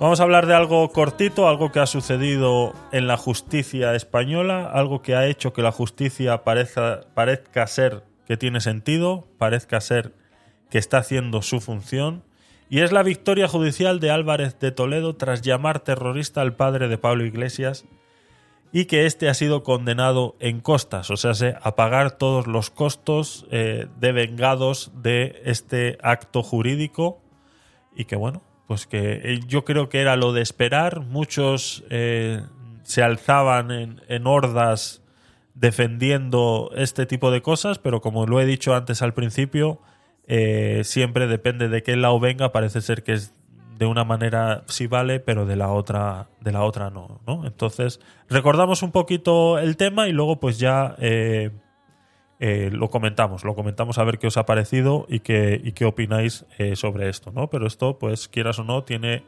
una concordancia. Hoy la verdad que hemos hilado bien las noticias, ¿no? Hemos ido así poco a poco y las hemos ido hilando bien. La verdad que estoy muy contento del trabajo que estamos haciendo de preparación de los podcasts. Entonces, eh, hay que, hay que, hay que, hay que, hay que aplaudir. Gracias, gracias, gracias, gracias. Gracias. Gracias, gracias. Yo me lo he currado mucho, ¿eh? Eso es, eso es, exactamente. Aquí ahí está, ahí está, eso es. Eso es. Aquí no lo curramos, no lo curramos todos. Recuerdo que tenemos, Polo por ahí en, en el chat, eh, Joana, cuando puedas, tenemos un canal de Telegram, el cual eh, sois todos bienvenidos hasta que a mí me dé la gana y os eche. Así que mm, simplemente es un pequeño detalle es un pequeño detalle, ¿no? Es, es, es, es lo que tiene pertenecer. Es, es lo que tiene. es lo que tiene eh, ser parte de una república bananera, ¿no? Que aquí al final, pues, eh, eres bienvenido hasta que a mí me dé la gana, ¿no? Entonces, mentira. Eh, podéis entrar al, al canal de Telegram y ahí, pues, pasan cositas, pasan cositas. Hay discusiones y, y ahí, pues, hoy se ha levantado en armas un movimiento feminista y han querido acabar con nosotros. Y, bueno, pues eh, quieras o no, quieras o no, en estos puntos, pues me tengo que unir a mis hermanos y defenderlos en todo lo que pueda. Entonces, son cositas que suceden en el club de Telegram, así que eh, uniros a él y que sois todos, sois todos bienvenidos. Eh, entonces, por eso, ¿no? En la preparación del podcast también ahí van subiendo muchas noticias eh, y demás y, vamos eh, cogiendo cositas de ahí, ¿no? Aparte de, de gabinetedecurioso.com, que también cogemos cositas de ahí. Dice la noticia, el juzgado de primera instancia número 3 de Zamora ha condenado en costas al padre de Pablo Iglesias, Francisco Javier Iglesias, tras demandar a la diputada del PP Cayetana Álvarez de Toledo por supuesta vulneración del derecho al honor el abogado Rubén Mujica, hijo del socialista Fernando Mujica, asesinado por la ETA, ha sido el encargado de llevar la defensa de Álvarez de Toledo. La diputada popular se refirió a Pablo Iglesias en el 2020 en un debate parlamentario como hijo de un terrorista, en alusiones a que pertenecía eh, a la pertenencia del padre de Iglesias a la organización terrorista FRAP que asesinó a cinco personas en el último lustro del franquismo. Previamente Iglesias se habría referido a la diputada del PP como marquesa. El padre del ex líder de Podemos decidió entonces demandarla. La presidenta del Congreso, Marichel Batet, ordenó retirar del diario de sesiones la expresión hijo de terrorista, motivo por el que Álvarez de Toledo interpuso un recurso ante el Tribunal Constitucional contra la propia Batet por vulnerar sus derechos en el Congreso. Esto es lo que comentaba hace un rato, pues que cuando ellos eh, dicen cosas eh, son válidas, pero cuando las dicen otros eh, ya no, ¿no? Es una doble vara de medir que incluso la encargada de, de, poner orden y todo eso, pues se ha visto sesgada en este tipo de decisiones y pues lastimosamente eso está muy feo. Eso está muy feo. La sentencia de 20 páginas señala que eh, leo eh, textualmente, dice, eh, analizaba en su conjunto la entrevista objeto de la presente litis. no se puede concluir más que la demandada pretendía manifestar que no estaba de acuerdo con la violencia y el terrorismo ni con formaciones políticas que utilizasen dichos medios o propugnasen su utilización, habiéndose limitado a concluir a modo de silogismo que el FRAP fue una de las organizaciones terroristas porque las víctimas de dicha formación fueron consideradas y calificadas por el gobierno como víctimas terroristas. Por lo que si el demandado, padre de don Pablo Iglesias, pertenecía al FRAP o contribuyó a su formación formando parte del comité pro-FRAP, concluyó la demanda, don Pablo Iglesias es hijo de un terrorista es así.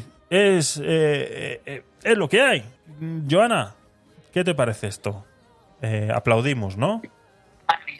Vamos a aplaudir, voy a aplaudir, espérate, voy a aplaudir inmediatamente. Ay, ay, eso es. eso inmediatamente. Bueno, pues estoy encantada, estoy encantada. se ha hecho justicia, evidentemente, porque era una regla de tres simple, como, como alegó en la defensa de Cayetana. La verdad eh, Es decir, eh, usted pertenecía a esta organización, las víctimas asesinadas por esta organización han sido eh, calificadas como víctimas del terrorismo, Entonces con lo cual uno más uno un dos. Es un terrorista, no, no hay mayor. Además, él se ha vanagloriado de decir que su padre pertenecía a esa organización, que ha sido otro de los argumentos que se han, que se han exprimido en, en la defensa de Cayetana. Exacto. Y evidentemente, pues la como no puede ser otro modelo, ha dicho, eh, aquí la libertad de expresión, según reiteradísima jurisprudencia, se confronta con la libertad, eh, mm, perdón, el derecho al honor se confronta con la libertad de expresión y con la libertad de información. Entonces, algo que usted previamente ha manifestado, algo que previamente se ha calificado a, estas personas como, que fueron asesinadas como víctimas del terrorismo, bueno, pues ahí nada más que se está poniendo de manifiesto una circunstancia fáctica, es algo que es un hecho probado, con lo cual a usted le sentará mal, le disgustará, le resultará lo que quiera, pero ahí no se ha faltado a la verdad y no se ha faltado al honor de nadie, con lo cual debe ser asuelta y evidentemente por la falta de sustento de la demanda de este señor, pues condenado en costa, efectivamente, porque se han visto desestimadas absolutamente todas las pretensiones que tenía en su demanda, con lo cual se le condena en costa. Así es, así es. Rafa, ¿qué te ha parecido este, este movimiento? Pues yo tengo opiniones encontradas. A ver, a, ver, sorpréndeme. Sí, a ver, yo hasta lo que hasta donde sé, pues efectivamente no sé si Pablo Iglesias o el padre Pablo Iglesias se querellaron contra Cayetana porque le llamaron terrorista o hijo de terrorista. Entonces veo lógico que Cayetana se defienda.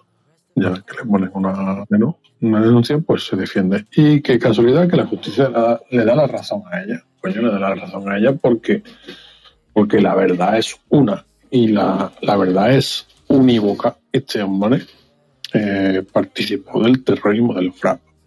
Entonces, coño, curiosamente, le da la razón y no solamente le da razón, sino que evidentemente, pues, cuanto menos que no te cueste el dinero. No cueste el dinero a quien, a quien ha dicho la verdad, a quien no ha tenido, no debe tener un perjuicio por decir algo que está ajustado a la verdad. Eso es. Entonces me alegro. Me alegro porque no se ha faltado la verdad y quienes han denunciado eh, querían tergiversar la verdad. Eso es. Ahora, Ahora, Ahora bien, ahora viene el pero. Ahora la viene el opinión pero. encontrada. Ahora viene el pero. Ahora viene el pero porque mm, este tipo de, cu- de cuestiones me parece una burda utilización de la administración de justicia, sinceramente. Yo creo que eh, porque esto pasó cuando fue. Esto fue hace un año y pico o no sé cuánto. La justicia sabemos cómo funciona en España. Eh, eh, no es rápida y, bueno, distinto sería si la justicia hubiese tardado, ¿qué digo yo? Mm, 60 días en, una resolución. Pero después de este tiempo, pues yo diría que directamente la justicia debería haberle la razón a Cayetana y pasar páginas, sin- sinceramente. Yo sé que en, en aquel momento a Cayetana, pues, eh, se le dio mucho, mucho látigo mediático, ¿vale? Pero mm, me pare- al final me parece un despilfarro de la Administración de Justicia. Después de tanto tiempo me parece un despilfarro y un poquito, yo entiendo que tiene que restablecer, Cayetana tiene que restablecer su honor y aquellos que defendían la verdad tienen que defender su honor y me alegro por ello. Pero eh, la justicia en este tipo de casos en que no hay que aportar una serie de pruebas periciales para comprobarlo, oye, pues tenía que haber resuelto más rápido para que esto no hubiese estado dilatado en el tiempo y a día de hoy no viniera a cuento. Porque es que de otra manera, en fin. Sí, a- haberse Se ha resuelto de, de oficio directamente, esto llega al juzgado, dice, a ver, ¿qué ha pasado aquí? Pim, pam, listo, ¿no? Esto, a eso es lo que te refieres, ¿no? Claro, claro. Es decir, vamos a ver, una, una sentencia en una, en una cuestión tan somera como era esta, una sentencia que es tan tardía, pues mira, eh, pierde, le hace perder un poco de prestigio a la Administración de Justicia. ¿Qué quieres que te diga? Entonces, en ese aspecto, o resuelve rápido o me parece un, un, eso, un desprestigio y un despilfarro de la Administración de Justicia, sinceramente. Ahora bien, si es, efectivamente, si hubieras resuelto en 30, 60 días, ostras, la aguantás sin mano, merecida por otra parte, al restablecer el honor de Cayetana, no falta la verdad, y al intentar esta gente tergiversar precisamente los hechos, la historia y la verdad, pues hubiese sido un- una cuadratura del círculo perfecta. A esta altura, pues yo entiendo la, la sed de revancha, la sed de revancha que tenga Cayetana y demás, pero yo qué sé, me parece un poquito eso, un poquito fuera de tiempo. Así es. Así es. Pues eh, poco más, chicos. La verdad que esto eh, hemos llegado ya a las 2 horas y 37 minutos. Yo creo que ha estado, ha estado bien el día de hoy. No sé si queréis agregar un último minutito de todo lo que hemos hablado hoy y nos vamos, nos vamos despidiendo. Joana, adelante. Bueno, lo primero, ponerle falta a Manolo, que ha llegado tarde, Ya, bueno, ¿vale? no se lo vamos a tomar en cuenta. Yo sí, yo sí se lo tomo, se lo tomo. Manolo, nos vemos, ¿eh? Y bueno, eh, resumen de hoy, resumen de hoy. Eh, bueno, muy interesante, muy interesante, sobre todo el, el cierre me ha encantado. Yo ha sido la victoria de, de Cayetana frente al, asunto Pablo Iglesias y papá me encanta, me encanta, me encanta, me encanta, porque decía la verdad. Yo creo que Cayetana Álvarez Toledo es una política excepcional, excepcional, de, los pocos brillantes que hay en, España. Y, y es una persona documentada que sabe de lo que habla y, y no da puntada sin hilo, ¿no? Como se suele decir en el refranero español. Entonces lo celebro especialmente.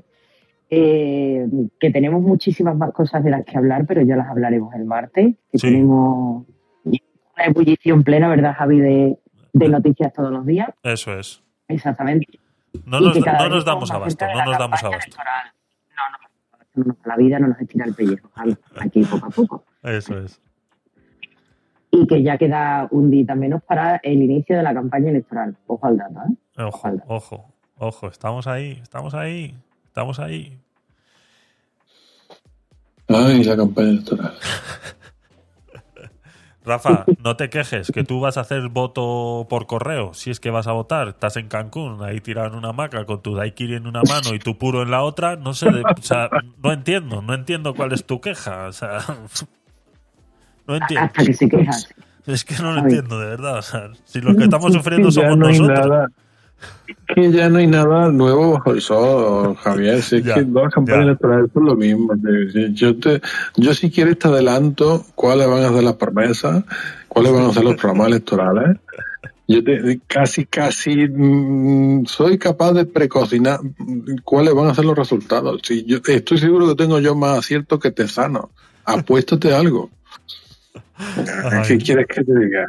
Ya, A mí me, en mi caso, muchos no mayúsculos. En mi caso, muchos no mayúsculos. No tengo ganas de campaña electoral para nada. Me, me alegra que los políticos empiecen ahora a tirar alquitrán a diestro y siniestro, como los Reyes Magos tiran caramelo. Y poco más. ¿Quieres que te... Yo sé que a Joana le gusta mucho el salseo de, salseo de la campaña electoral, los fichajes las listas, las candidaturas, pues aquel ha dicho, pues no sé qué, pues aquella llevó un vestido, lo que dijo en la radio, aquel debate, hija de puta, que mal quedó. Eso sí, eso, está bien, yo sé que ahí hay comidilla, bueno, pues vale, te lo compro, pero oye, e, en términos electorales, bueno, mira, nada nuevo bajo el sol, sinceramente. Así es, así es. Pues nada, veremos.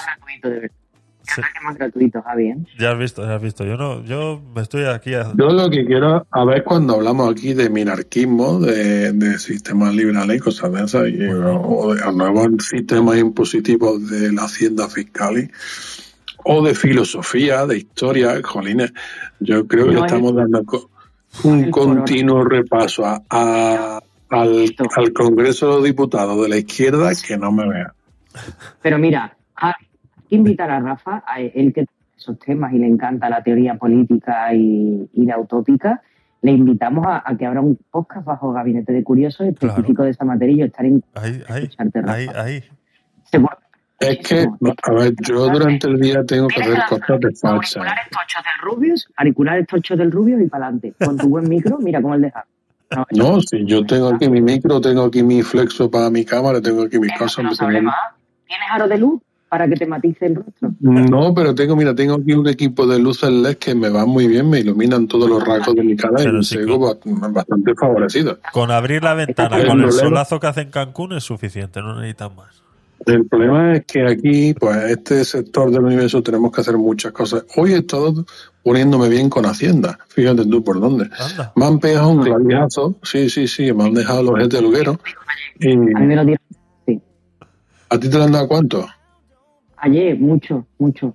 Ayer, ¿y te quedaste, te quedaste bien amable, bien agradecida o qué? Sí, encantada, sí, encantada. O sea que te gusta.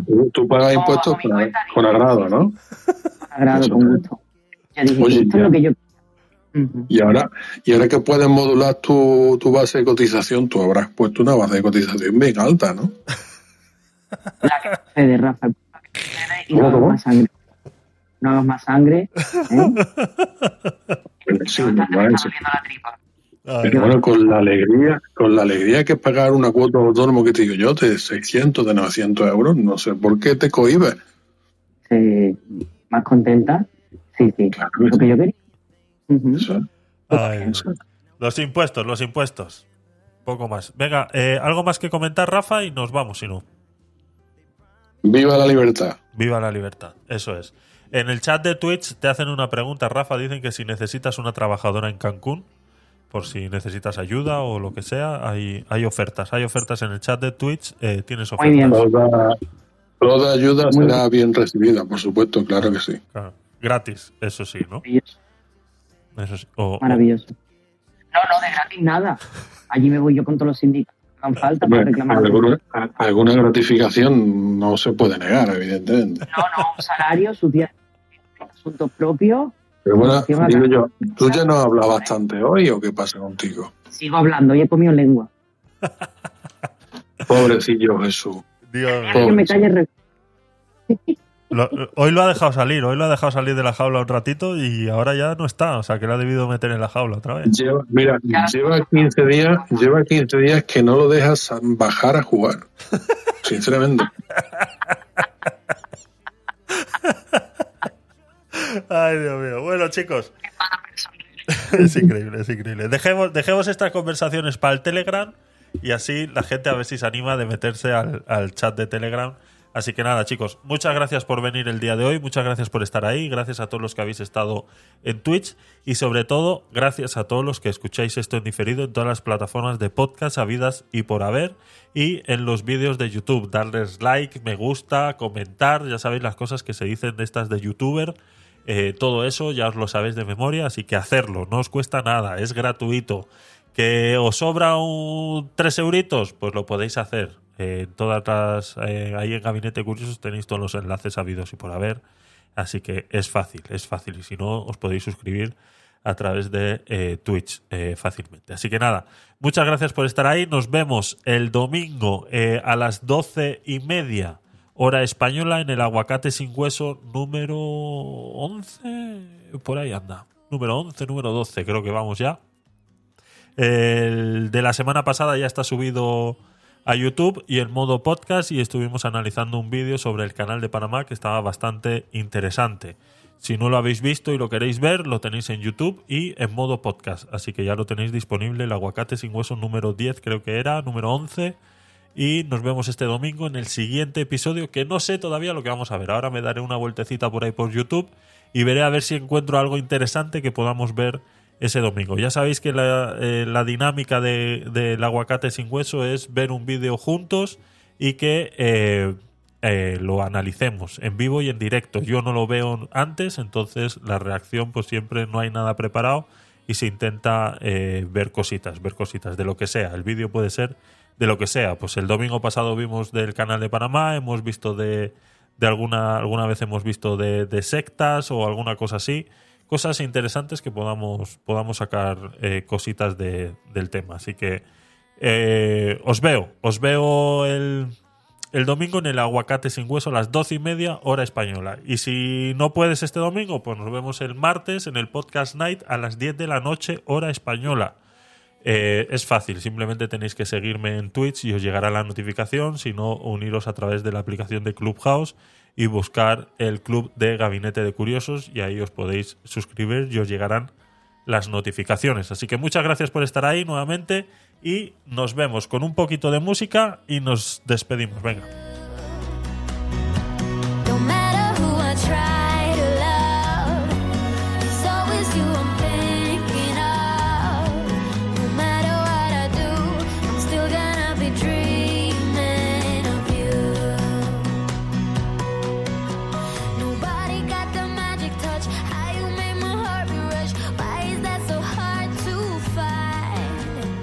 Eh, gracias a todos los nuevos seguidores en Twitch. Eh, tenemos a Español Encabronao, gracias por seguir. A This is Super Amazing, gracias por seguir.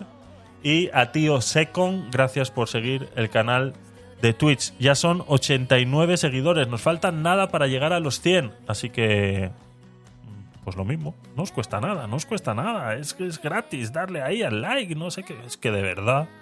Luego digo, cuando ves esos vídeos de YouTube y constantemente está la gente diciendo, oye, dale like, suscríbete, que no sé qué, que no sé cuánto. O sea, está claro que es necesario, porque es que si no la gente no lo hace, de verdad. Y yo soy de los primeros que cuando veo un vídeo me gusta, le doy like, ya lo tengo. Por favor, dale like, suscríbete, no cuesta nada, hay un montón de sitios para hacerlo. Venga, vamos allá.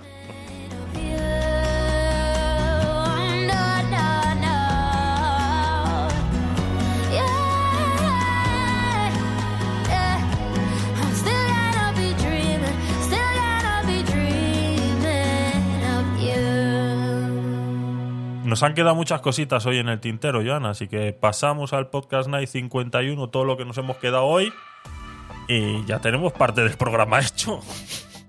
Ya te digo, ya te digo. así que eso, eso que nos llevamos. Ya sabéis que la actualidad no es lo que prima en este canal, entonces no esperéis noticias de última hora.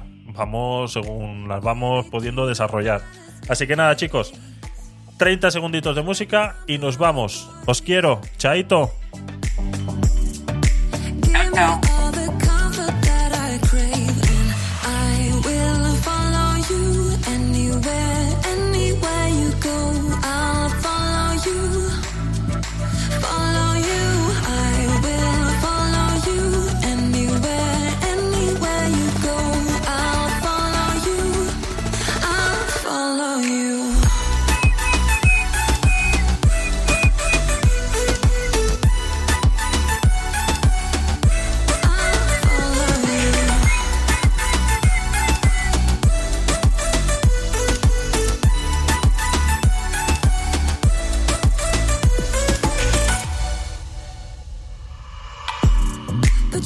against mine, boy.